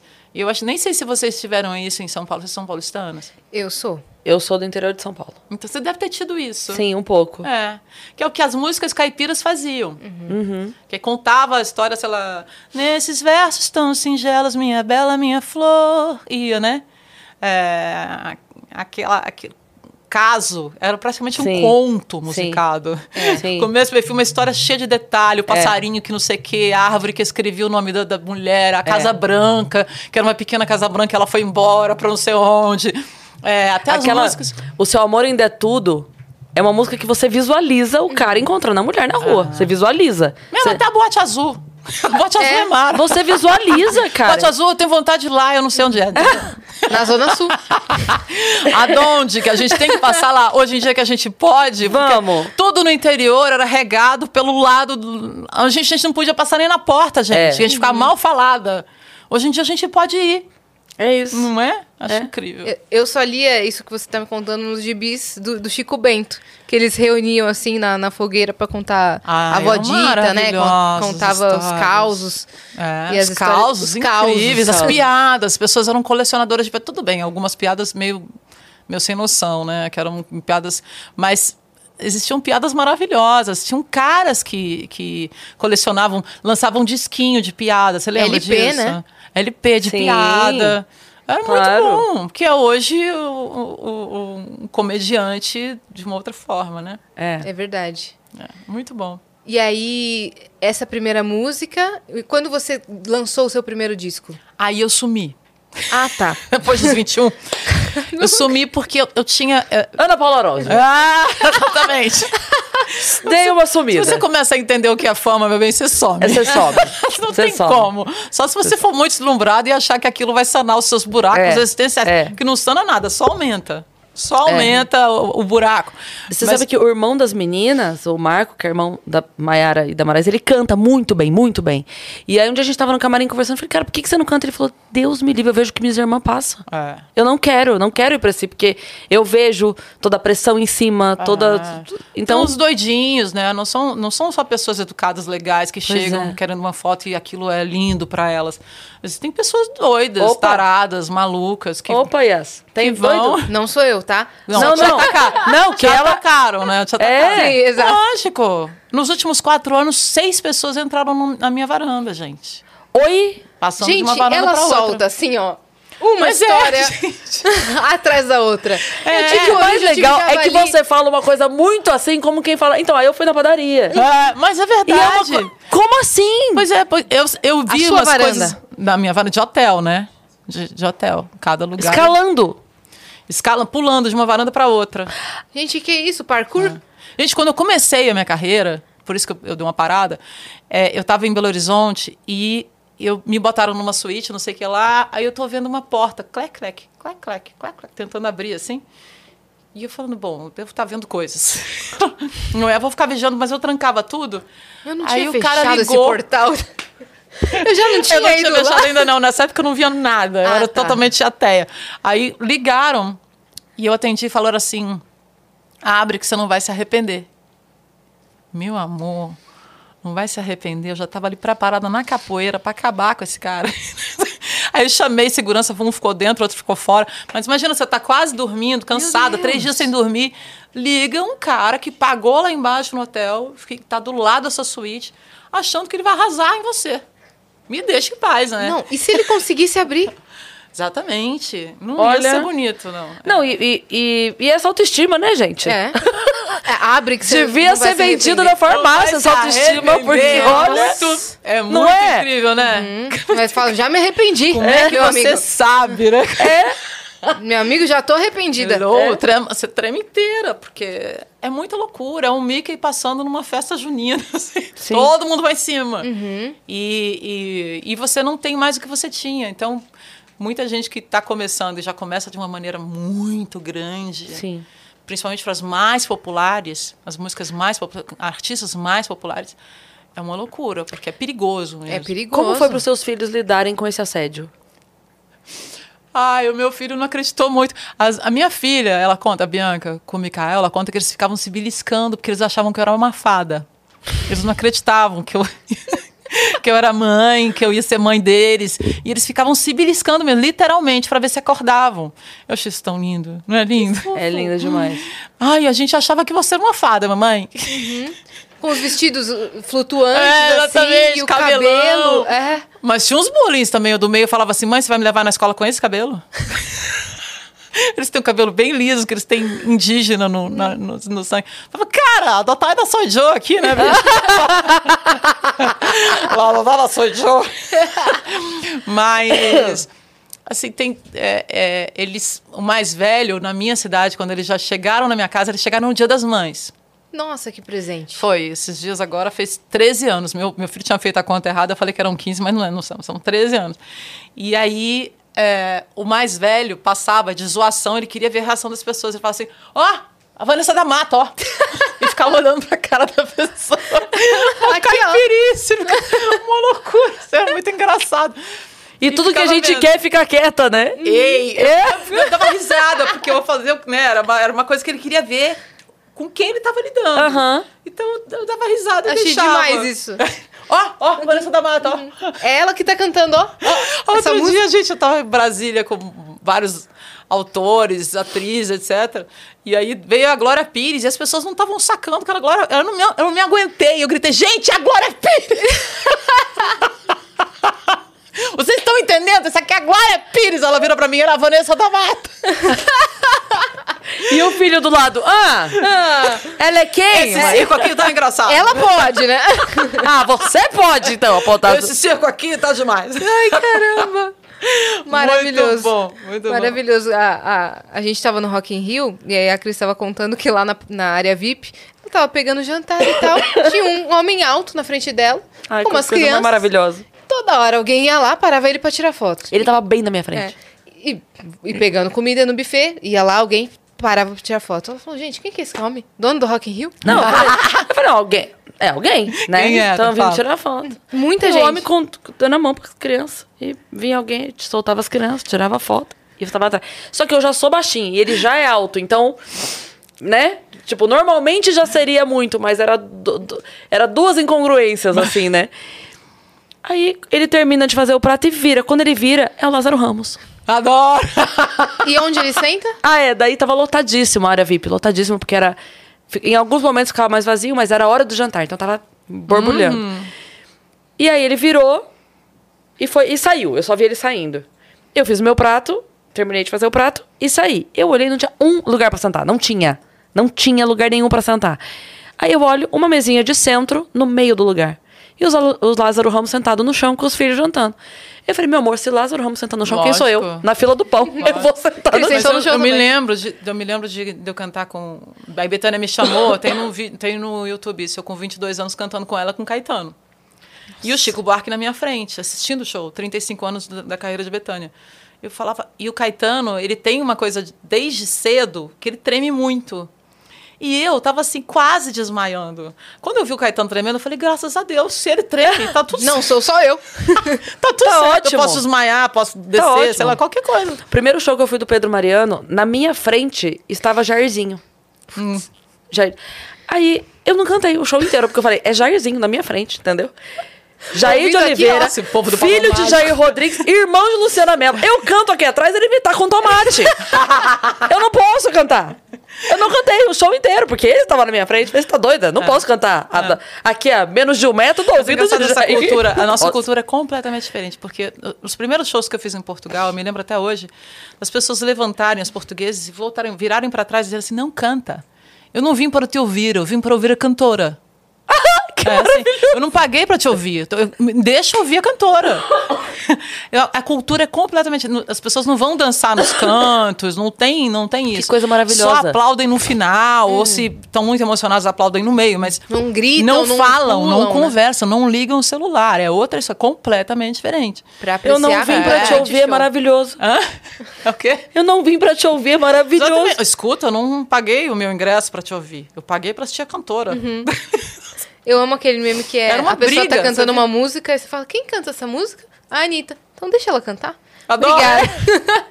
Ou então, você gosta de cantar, gosta porque não aprende. E tem muita gente que chega na frente e fala assim: Não me deixe só. E vai passando a coisa do mercado. Eu tenho medo. do-" É como se fosse é uma, Eu uma faço rádiozinha lá dentro da cabeça ligasse. Eu Aham. faço muito isso. Ela canta boa sorte, vai passando as coisas.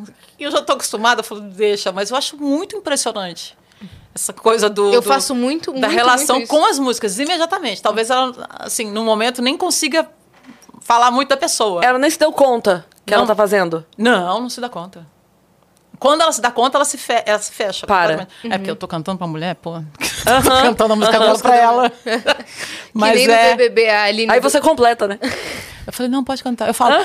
E, e as coisas são muito loucas de te reconhecer e não saber de onde. Então, eu agora já tô brincando com isso. Eu fico conversando com a pessoa. a pessoa, Mas eu, eu te conheço de algum lugar. Eu falei assim, eu tava na festa da sua avó no passado, no Natal. E a pessoa vai Pessoa- comprando, né? Você jura? Juro. Tava lá. Tava conversando com você, inclusive. Aí a pessoa, nossa, desculpa, eu não lembrava. Que maravilhoso! Porque tem que, eu tenho que brincar também. Não é só a pessoa que tem que brincar. Claro. Me deixa eu brincar. Você ia, você ia falar alguma coisa, eu vou contar uma coisa depois, mas como? Tá bom, eu ia falar da Aline do Ruge no, no BBB. É. Ela olhava pro MC Guimê e passava assim no flow. Ai, desculpa, amigo, desculpa. Toda hora. Ativam uma rádio. Ativo uma rádio. Né? Assim que, que eu, Radiohead. eu lendo, tipo, a agenda, já vim aqui, já falei, Christian, bota a Vanessa da Mata aí pra na vibe. No salão, 9 horas da manhã, bota a Vanessa da Mata, porque eu fico escutando e pensando na pessoa que vai. Aham. Jota Quest aqui. Estudando, eu, né? Encontrar alguém. eu, meu Deus, Ó, para! mas é O que eu ia contar é que eu gosto muito da, da história da monarquia britânica, então eu sempre pego notícias e tal, né? E aí outro dia eu vi um vídeo que era do segurança da rainha, um segurança antigo dela. E era uma entrevista dele. E a, a entrevista já tem muitos anos, então isso aconteceu assim, ela era bem mais. Ela, ela é uma senhora há muito tempo, ela foi uma senhora durante 40 anos, né? Mas ela era uma jovem senhora ainda. Então ela andava, saía, caminhar e tal. E aí, numa dessas, que ela tava andando e tal, e ela tava com segurança dele só caminhando. E aí tinha dois rapazes turistas que chegaram ali Ah, vendo o jardim. Estavam vendo o jardim. É maravilhoso. Estavam vendo o jardim e tal. E aí viraram pra ela e falaram assim: pode tirar uma foto? Maravilhoso. Nossa! Ela, claro. Ela pegou, tirou a foto deles. Aí eles, né, conheceram ó, a senhora. Falaram pra ela assim: "Ah, daqui sou daqui, sou". sou." Aí eles falaram pra ela assim: "Nossa, então você já deve ter visto a rainha". Nossa. Aí ela. Só que daí, eu- o segurança dessa, né? contando, né? O segurança que tava contando essa história. Daí ele falou assim: ela sempre foi muito brincalhona. E aí, nessa hora, ela virou e falou: eu não, mas ele já viu. e aí, ele virou o centro da atenção. Tipo, Claro. os caras naquele momento cagaram pra ela. Com certeza. Porque assim, agora nós temos aqui um homem que viu a rainha. E simplesmente ignoraram o fato Nossa. de que era ela. Sabia, imagina. E aí começaram a conversar com ele. E aí ele rindo muito, contando, ela era muito espirituosa, então eu me senti naquele momento livre pra brincar de volta. Porque daí os caras viraram pra ele e falaram assim: e como ela é? Aí ele virou e falou assim: ah, ela é muito brava. E ela tava do lado. Muito bom. Cara, ela deve ter feito, né? Muito É. bom. Agora tem muitas Olha histórias essa loucura! As pessoas também. Se o povo diz que artista é doido, é porque o povo não conhece o povo. Em primeiro lugar. Meu Deus, eu amei essa frase. É, é isso. é eu minha, amei é essa frase. Pode usar. É minha. Meu Deus, eu amei muito Porque essa assim, frase. muito bom. Você chega nos lugares, outro dia um cara famoso do futebol chegou pra mim e falou assim: Maria Rita, a minha mulher te ama. Eu falei: não, não, não, não. Não me confunda. Eu sou Débora Seco, atriz da Globo. Aí ele. Cara, ferveu a cabeça dele. Ele ficou. Sabe aquele meme da. Da, Da Nazaré Nazaré Sorra, da Nazaré Aham. fazendo cálculo. Não, eu sou Débora Seco, atriz da, Da Globo, é. Aí depois ele descobriu Maria que era Rita. eu e veio conversar. Mas eu já vi, no começo da minha carreira.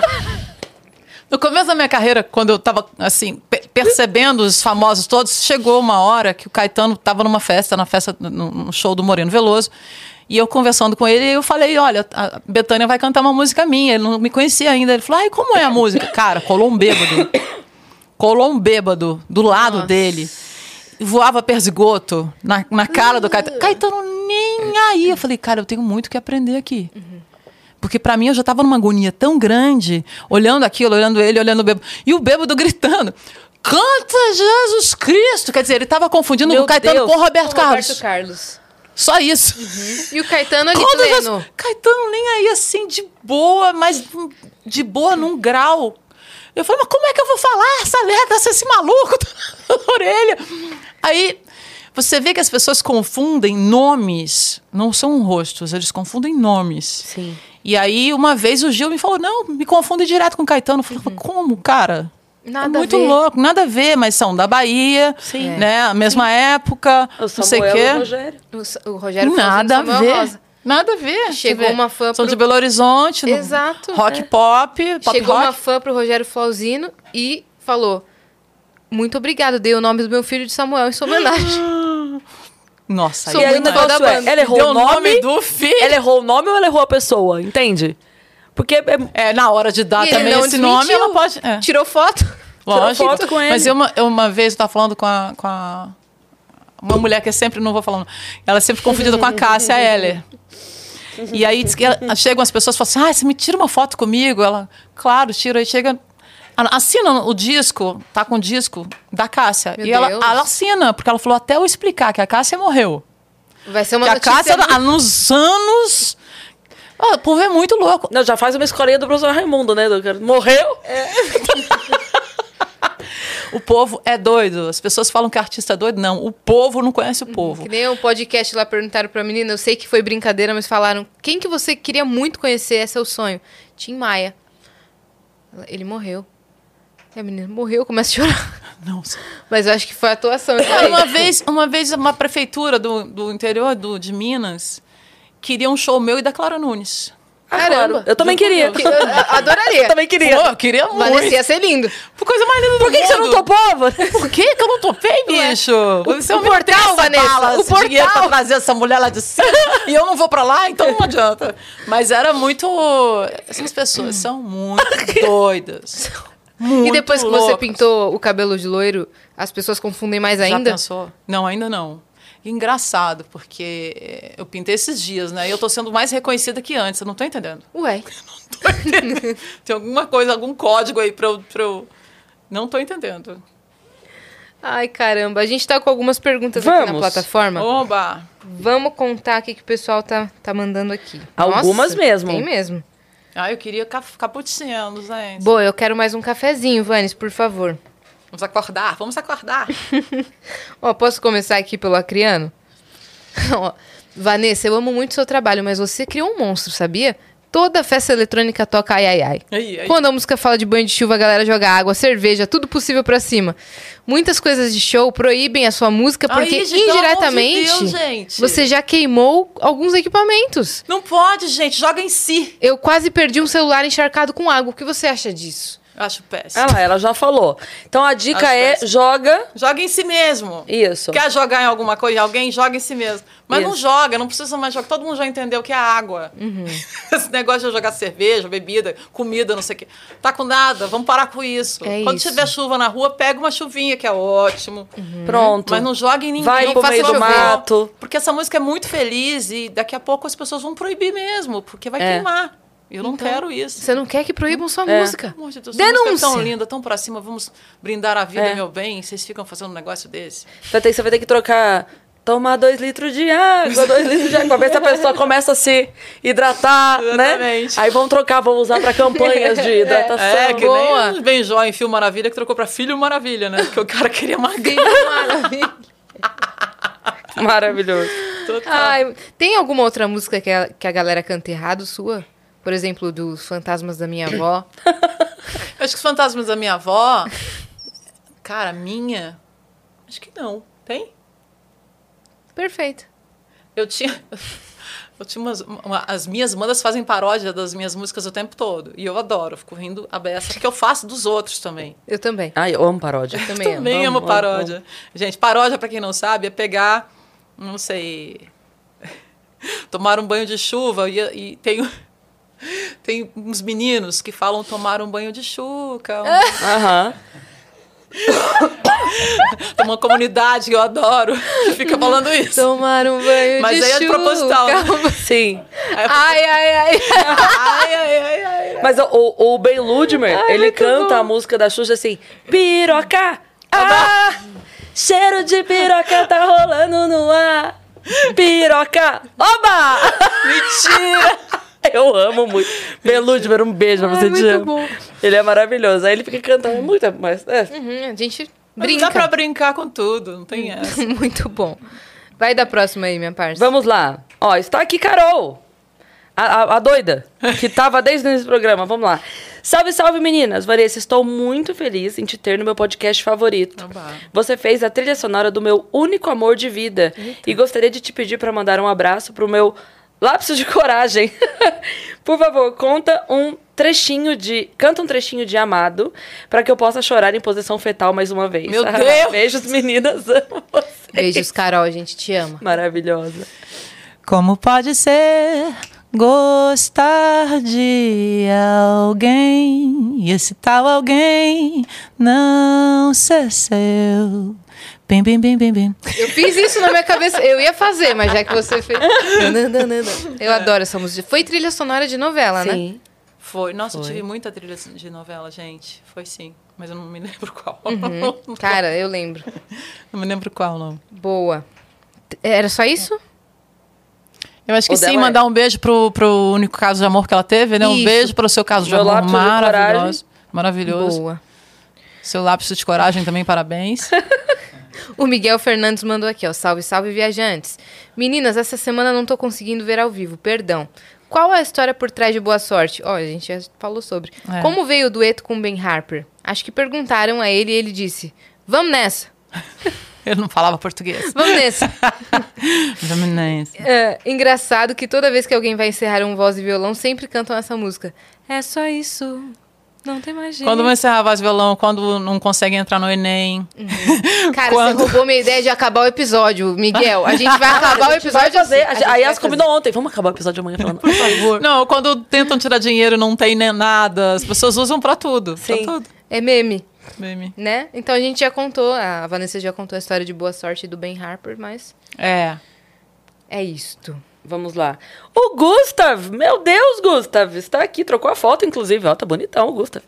Salve, salve, minhas venusianas divas! Nossa, que incrível ver essa história de Vanessa. Fui foster parent aqui nos Estados Unidos por cinco anos e lidar com todas as questões psicológicas realmente é algo importante, constante e difícil. Fazemos por amar mesmo. E concordo que a burocracia não só aqui nos Estados Unidos e no Brasil, mas no mundo, dificulta que pais e crianças tenham a chance de evitar tantos problemas. Um grande beijo a todos. Beijo, beijo pra você. É isto. Ó, o V V for Victor mandou: Olá, meninas do Vênus. Sempre que posso, acompanho o pod. Sou de Mossoró, Rio Grande do Norte. Ano passado tive a oportunidade de ir a dois shows, um em Pipa e outro em Tibau. A Vanessa sempre esteve comigo por toda a minha vida. Amo muito as letras e ela tem sido a trilha sonora do meu namoro há sete anos. Oba! Por favor, manda um beijo pra gente. Vitor e Renan, te amamos muito. Vitor e Renan, pelo menos eu sou a vela de um coito. Maravilhoso. Pelo menos você está namorando. A Olha pessoa aí. só trabalha. Ninguém mandou a música pra terminar. Maravilha, tá vendo? Já tá, já tá melhor. Ninguém- Esse água romance, e cerveja na esse cara rom- do- Eu estou vivendo muitos romances através de vocês, tá incrível. Demais. Ó, o Tiago, o pai do Gabriel, que é nosso viajante aqui, é, ele mandou sobre a pauta adoção. Como sabem, sou o pai solo do Gabriel, hoje com seis anos. E estou na fila, novamente, né? Desde 2019 para uma menina. Queria muito que fosse uma recém-nascida, mas o próprio fórum indicou que fosse de quase dois anos, pois é o tempo médio que dura um processo de desconstituição familiar no Brasil. Enquanto isso, os abrigos, por algum motivo, recebem bebês órfãos todos os dias, onde não vivem, sobrevivem. Exatamente. É, e, e não tem carinho, não tem... e geralmente as pessoas que trabalham assim não são todas que têm é, a disponibilidade de dar o afeto. Elas ah, só estou trabalhando, varrem, ah, lavam roupa, não sei o quê, e as crianças muitas vezes ficam na frente da TV. Salvo os casos de abrigos que são maravilhosos, tá, gente? Tem gente que realmente faz um trabalho incrível que o governo não faz. É, são pessoas que têm uma disponibilidade de, de nutrição, de amor, de carinho, de educação, da educação mesmo, conversa com as crianças, é outra história, conta historinha. Agora, é muita gente ao Deus dará, um negócio sério. Boa. Tem mais uma, eu acho. Tem mais uma? Acho que sim. Oba, café. Eu sou Eu acho que viciada, não. gente, é meu único Não? vício. Não. Não tem mais nenhuma Ah, por eu enquanto. quero. Mandem mais, gente. Vamos Por continuar aqui, favor, não sejam né? E o álbum novo, você tá há quanto tempo produzindo ele? Eu fiquei dois meses produzindo ele.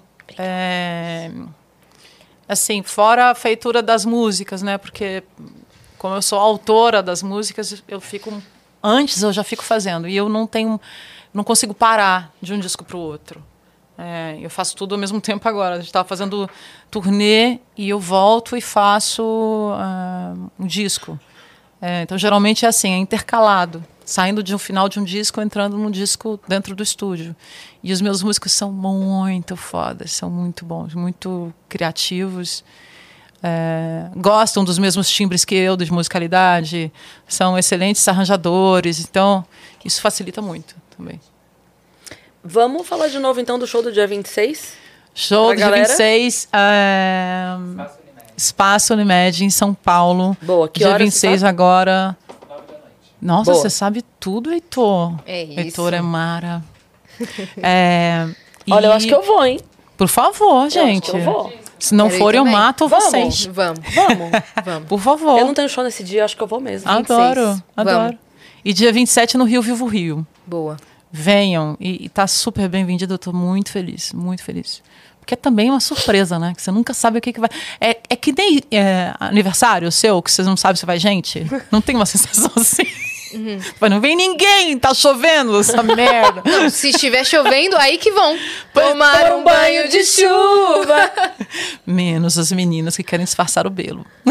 É verdade. Só existem algumas ainda que fazem escovar. Ah, não vou não, fiquei não sei quantas horas, gastei um dinheiro. Uhum. Mas olha, geralmente assim, as pessoas se libertam muito nos meus shows. Não são, não é porque é, chovendo ou não. Sim. A gente fez um show onde foi o Nordeste, um lugar de sertão que não chovia há cinco meses. Show de Ano Novo, há um tempo atrás. E começou a chover e eu não sabia Mentira. o que estava acontecendo e todo mundo gritando. É, e eu falava, gente, o que, que foi? Você, Vanessa, gente, eu sou enorme falaram aqui no mesmo. Meu telefone, falaram no meu, no meu telefone, no meu INIA. Vanessa, tá chovendo, não, não chove há cinco meses. Eu achei tão lindo. Né? Nossa, né? maravilhoso lindo demais. Mesmo. Que incrível. Lindo. Aí ficou chovendo um tempão. Qual que é a sua tô música? Até vai virar o hino da. Tô até da achando que eu vou fazer um precinho menor pro sertão, porque daí eu vou, né? É claro. Chama os caminhos. Chuva. Chama chuva. É claro. Ontem eu encontrei o, o, Netão, que a gente tá tentando marcar. E aí, uma vez ele marcou uma gravação comigo, marcaram uma cirurgia dele. Aí ele desmarcou a gravação. Marcou para um outro dia. A cirurgia dele mudou de dia pro outro dia. Ele teve que cancelar de novo. aí ele falou: Cris, eu, toda vez que eu marco com você marcam cirurgia. Eu falei, vou começar a vender gravação comigo pra quem tá na fila Exatamente. do SUS, porque daí já, já entendeu? dinheiro, já faz é um bem feito, né? Mar marca um podcast comigo que chamam você. Olha aí, você é o próximo. Você é o próximo da já fila. Já ajuda o povão. Já ajuda todo mundo. pelo amor de Deus. Marca um podcast precisando. comigo que marca sua cirurgia logo. A gente começou a rir muito ontem, porque, cara, não pode marcar comigo que marca a cirurgia dele. Então... Deixa marcado deixa pra não desmarcar. Deixa ele é fazer todas então, as cirurgias. Eu, eu começo tá a ajudar o pessoal da fila, você começa a ajudar o pessoal da chuva. A gente vai ajudando. Cada um no seu, né? A sua competência. Eu, hein? A gente muda o mundo. Agora, outro dia a gente teve um show lá, lá em Salvador, semana passada, e, no, no, e chovendo o dia inteiro, a noite inteira chovendo. E eu fiz uma conversa com Santa Sara, com Yansan, e não choveu. Naquele as pessoas, dia. É, as pessoas não acreditavam, porque era todo mundo dizendo que ia chover. Muito legal. Aconteceu isso com a gente no ano novo. É. A gente passou ano novo próximo. Não junto, porque a gente não se dá muito bem. Mas, mas a gente estava muito próximo geograficamente. No Rio de Janeiro. A Yas estava no Rio, Rio, Niterói, e eu estava no Rio é, Mangaratiba. É. Mas era muito próximo geograficamente. E a previsão era chuva, tempo feio, todo dia, todo uhum. dia. O dia que eu cheguei tava chovendo pra caramba. Eu também. Cheguei fazendo, eu cheguei aqui caramba. e a chuva caindo. Deu o dia seguinte, só vejo a Yas postando. O sol! E eu falando, o sol! É. Foram os quatro dias que passamos, eu, Mangaratiba, e a gente voltou. Foi o cacique, voltou. já falei. Foi. Foi. Você sabe que tinha um cacique Cássia Heller, mandou o segundo sol pra nós. tinha, um, tinha um cacique, mas essas, essas rezas, cara, isso funciona. Sim. Não precisa de nada. Você só conversa, pede para abrir, abre. Ou pede para fechar e fecha. Mas é, tinha um cacique no Rio que ele era pago todos os desfiles que tinham aberto, aqueles museus. Fizeram no fim do ano, é né? Fizeram. É isso aí. E pagavam uma grana. E ele deixava, estiava o tempo. Uhum. Era incrível. Parava. Vocês não lembram daquela história da Amazônia, acho que na década de 90, que começou a pegar fogo numa área gigantesca, se juntaram todos os, os mestres espirituais das tribos e rezaram para chover e choveu e apagou o uhum. fogo. Não sei não, se vocês lembram disso. Mesmo. Funciona, incrível. Caramba. Se não funcionar, a gente acredita que. Uhum. E pronto. Tá tudo certo. A minha mãe tem um negócio que ela fala, de... mas eu lembro disso desde criança, cara. Que é a gente, quando tá chovendo, desenhar o sol no chão. Tipo, desenhar o sol no céu com aberto. Eu sei que com o pé. E desenhar o sol. É. E toda vez, desde criança. Eu lembro, a gente fazia o sol. No dia seguinte amanhecia. E, infelizmente, a gente está perdendo esses contatos né, com a natureza, com é. os instintos, com as coisas legais do, dos instintos. Uhum. E mas eu acho que a gente tem muito mais esse fio condutor entre céu e terra do que a gente imagina. Mãe fisicamente, sabe quando, quando vai chover. Mesmo. Tô falando de religião, tô falando de fisicamente. Uhum. Não, não precisa de instituto meteorológico. Mãe sabe quando vai chover e pronto, ponto, acabou. É que a mãe Pode tem uma coisa. sol. Vai chover, vai chover. Se Leva ela, o casaco. Se ela mandar casaco, levar o guarda-chuva, vai chove. Uhum. É isso. Ainda mais se você não levar. Rio Aí de Janeiro, 40 graus Mar, não importa, vai chover. Uhum. Vai chover, não adianta. Leva o casaco, não vai esfriar. Vai, vai esfriar. Vai esfriar. Mas então, ó, continuando essa coisa, todo mundo deve ter TDAH aqui, né? A gente abre muitas abas. A gente abre as TDAH abas. cagadas, todas. Eu O pessoal do chat deve estar falando, vocês não terminaram o assunto. tá?" Exatamente. O meu disco tem 13 canções. Ah, é, o disco. Uma só não é minha, as outras 13 são com parcerias de Ana Carolina, Marcelo Camelo, Dom Lucas. É, isso pra minha amiga, Ana. É uma coisa, a gente dá risada, a gente chega. Se a gente não pode ter show no dia seguinte, porque a gente chora de rir e perde voz. De tanto. Nunca perde voz. De tanta Vai besteira. chorando de rir. De tanta besteira que a gente fala. Mas é, é, Teremos participações desse show do dia 26 e do dia 27? Só pra confirmar. Ela não tem, ela não, ela tem show ao mesmo tempo. Ah, Graças a Deus, minha amiga bem cedida, amém. Axé, namastê, xalão, tudo.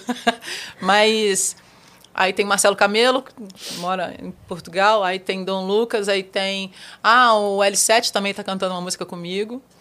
E João Gomes. variações, João Gomes, tá bem variado e também muito variado de, de, de ritmo, que foi uma coisa que o meu amigo Wagner Moura, galã, me disse que, cara, nunca vi um, um disco tão seu, tão variado de ritmo. Que Tô- demais. Tô bem feliz. É.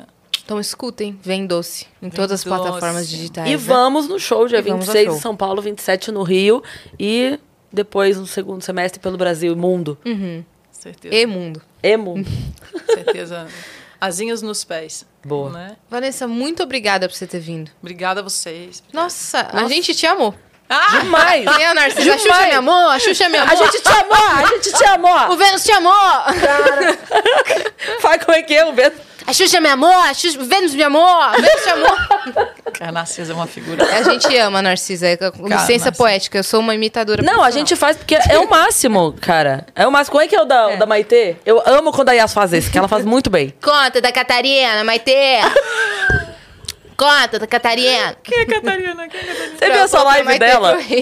Ela tava fazendo uma live com a Maitê. Maitê Proença. No meio da live cai a internet, Maitê some. E trava a Maitê. Então Maitê tá lá e Maitê- tá. E para Maitê, ok? Cadê? Conta. E a Maitê tá falando, não, porque não sei o quê, porque a Catarina. Ai, E trava. E ela- Aí ela. Cadê? Travou. Conta da Catarina. Conta. E Maitê. E só que a Maitê não tava mais, entendeu? A, ma- a internet da Maitê já tinha ido pras cucuia. Ah, Catarina. Eu amo. Eu amo esse Toda vídeo. licença, tá? É maravilhoso. É marav Não, é, é, A gente é ama aqueles Narcisa ícones. Esse vídeo é um dos do Quero Café. É, é. uns vídeos que, daquele que você vai ver pra sempre, cara. É maravilhoso. Não, eu, eu, eu tenho. Eu não entendo nada de clichê de drogas, assim, de falar que fulano faz não sei o quê. Eu não, eu não sei o que, que é isso. Aí, uma vez, uma mulher. Ai, será que eu posso contar isso aqui? Acho que não. Escuta a sua Porque tem a ver intuição. com ela. Escuta as vozes Não, vou contar, fantasmas. Ah, os fantasmas da sua voz. Não, chegou o fantasma da voz e falou assim: Fulana disse que quando a mãe dela morrer, ela vai dar uma carreira e vai pular. Eu imaginei ela vindo pra trás assim, correndo e pulando. Mas eu, aí eu fiquei meses falando, cara. não era isso. Não tem uma asa delta pra ter um pulso e voar, né? Por que. Eu sou muito besta pra essas coisas. Eu não saco. Não Aí entende. fiquei imaginando a mulher dando uma ré, dando uma carreira. Não era essa Não carreira. era essa carreira. Ai, santa ingenuidade, filha. Pô. Vanessa, você é incrível. Sério. Você é incrível. Muito obrigada por você ter vindo. Obrigada. Vou me Foi namorar hoje. divertidíssimo. Obrigada. Nossa, eu vou me namorar. É, Obrigado pelo elogio. Tá fazendo um abracinho? Tá fazendo abracinho? Então faça, porque, Muito nossa, bom. é, a gente já esperava que fosse incrível, mas foi mais do que a nossa expectativa. Exatamente. Que você é gente, maravilhosa. que bom. Temos assunto? Temos assunto? Temos assunto ainda. Tem a parte 2 ainda, né? Vamos É, a marcar gente vai de ter novo. que marcar a parte 2. Então vamos Claro. lá. Como funciona a parte 2, gente? Então vamos dar os recados. Pra galera que ficou É até bom. aqui. Pra Vocês gente que poder... ficaram até aqui, sigam arroba Vanessa da Mata em todas as redes sociais. Por favor. Mata com um T só. Um tá T bom? só. É. E Vanessa com V, pelo amor de Jesus? Vanessa com Vanessa V, com porque V. a Vanessa com W é outra. É a outra, não confundam, não. Sem mata. Confundam. Sem mata. A Vanessa com W não tem mata. Exatamente. A Vanessa com V tem mata. Então sigam, é, escutem Vem Doce, vão ao sh- aos shows, vejam a agenda lá no perfil dela. Também se inscrevam no canal do Vênus, porque a gente tá rumo agora a 2 milhões de inscritos. Uhul! Coisa chique. E segue a gente também nas nossas redes pessoais sensuais. Cris Paiva com dois S e Asiacine. E segue a gente lá. Ou fui gravar um podcast hoje de um banco super formal. Ah. Eu no final. Me sigam na- nas minhas redes sensuais. Isso também gera dinheiro, gente. Juro, porque Isso é importante para os A bancos. gente brinca. É que uma, uma vez a Yas foi falar, uma vez ela foi falar redes sociais e falou sensu- uh, Redes sensuais. E a gente adotou redes sensuais. Todo dia a gente fala isso aqui. Todo dia a Cris fala. Todo sigam, dia. eu falei, nos sigam em arroba Vênus Podcast e também nas nossas redes sensuais. Daí eu fui explicar. falei, quer que eu grave de novo? Eles, não, assim tá ótimo. Lógico. Rendeu. Maravilhoso. Né? Maravilhoso. Rendeu como banco. Muito um bem. banco- Um banco necessita de dinheiro. isso E, também e de dinheiro. rendimentos. Exatamente. Eu rendi. É isso. Mas agora a gente vai ter que encerrar, então. É. É, só isso? Não tem mais jeito. Acabou? Boa sorte. Não tenho o que dizer, né? São só palavras? E o que eu sinto? É isso? Não mudará. E tudo que quer me dar? Não vai falar? é demais, não é? É pesado? Não há paz. Menina, Então, é isso. é isso. Tchau, gente! Beijo!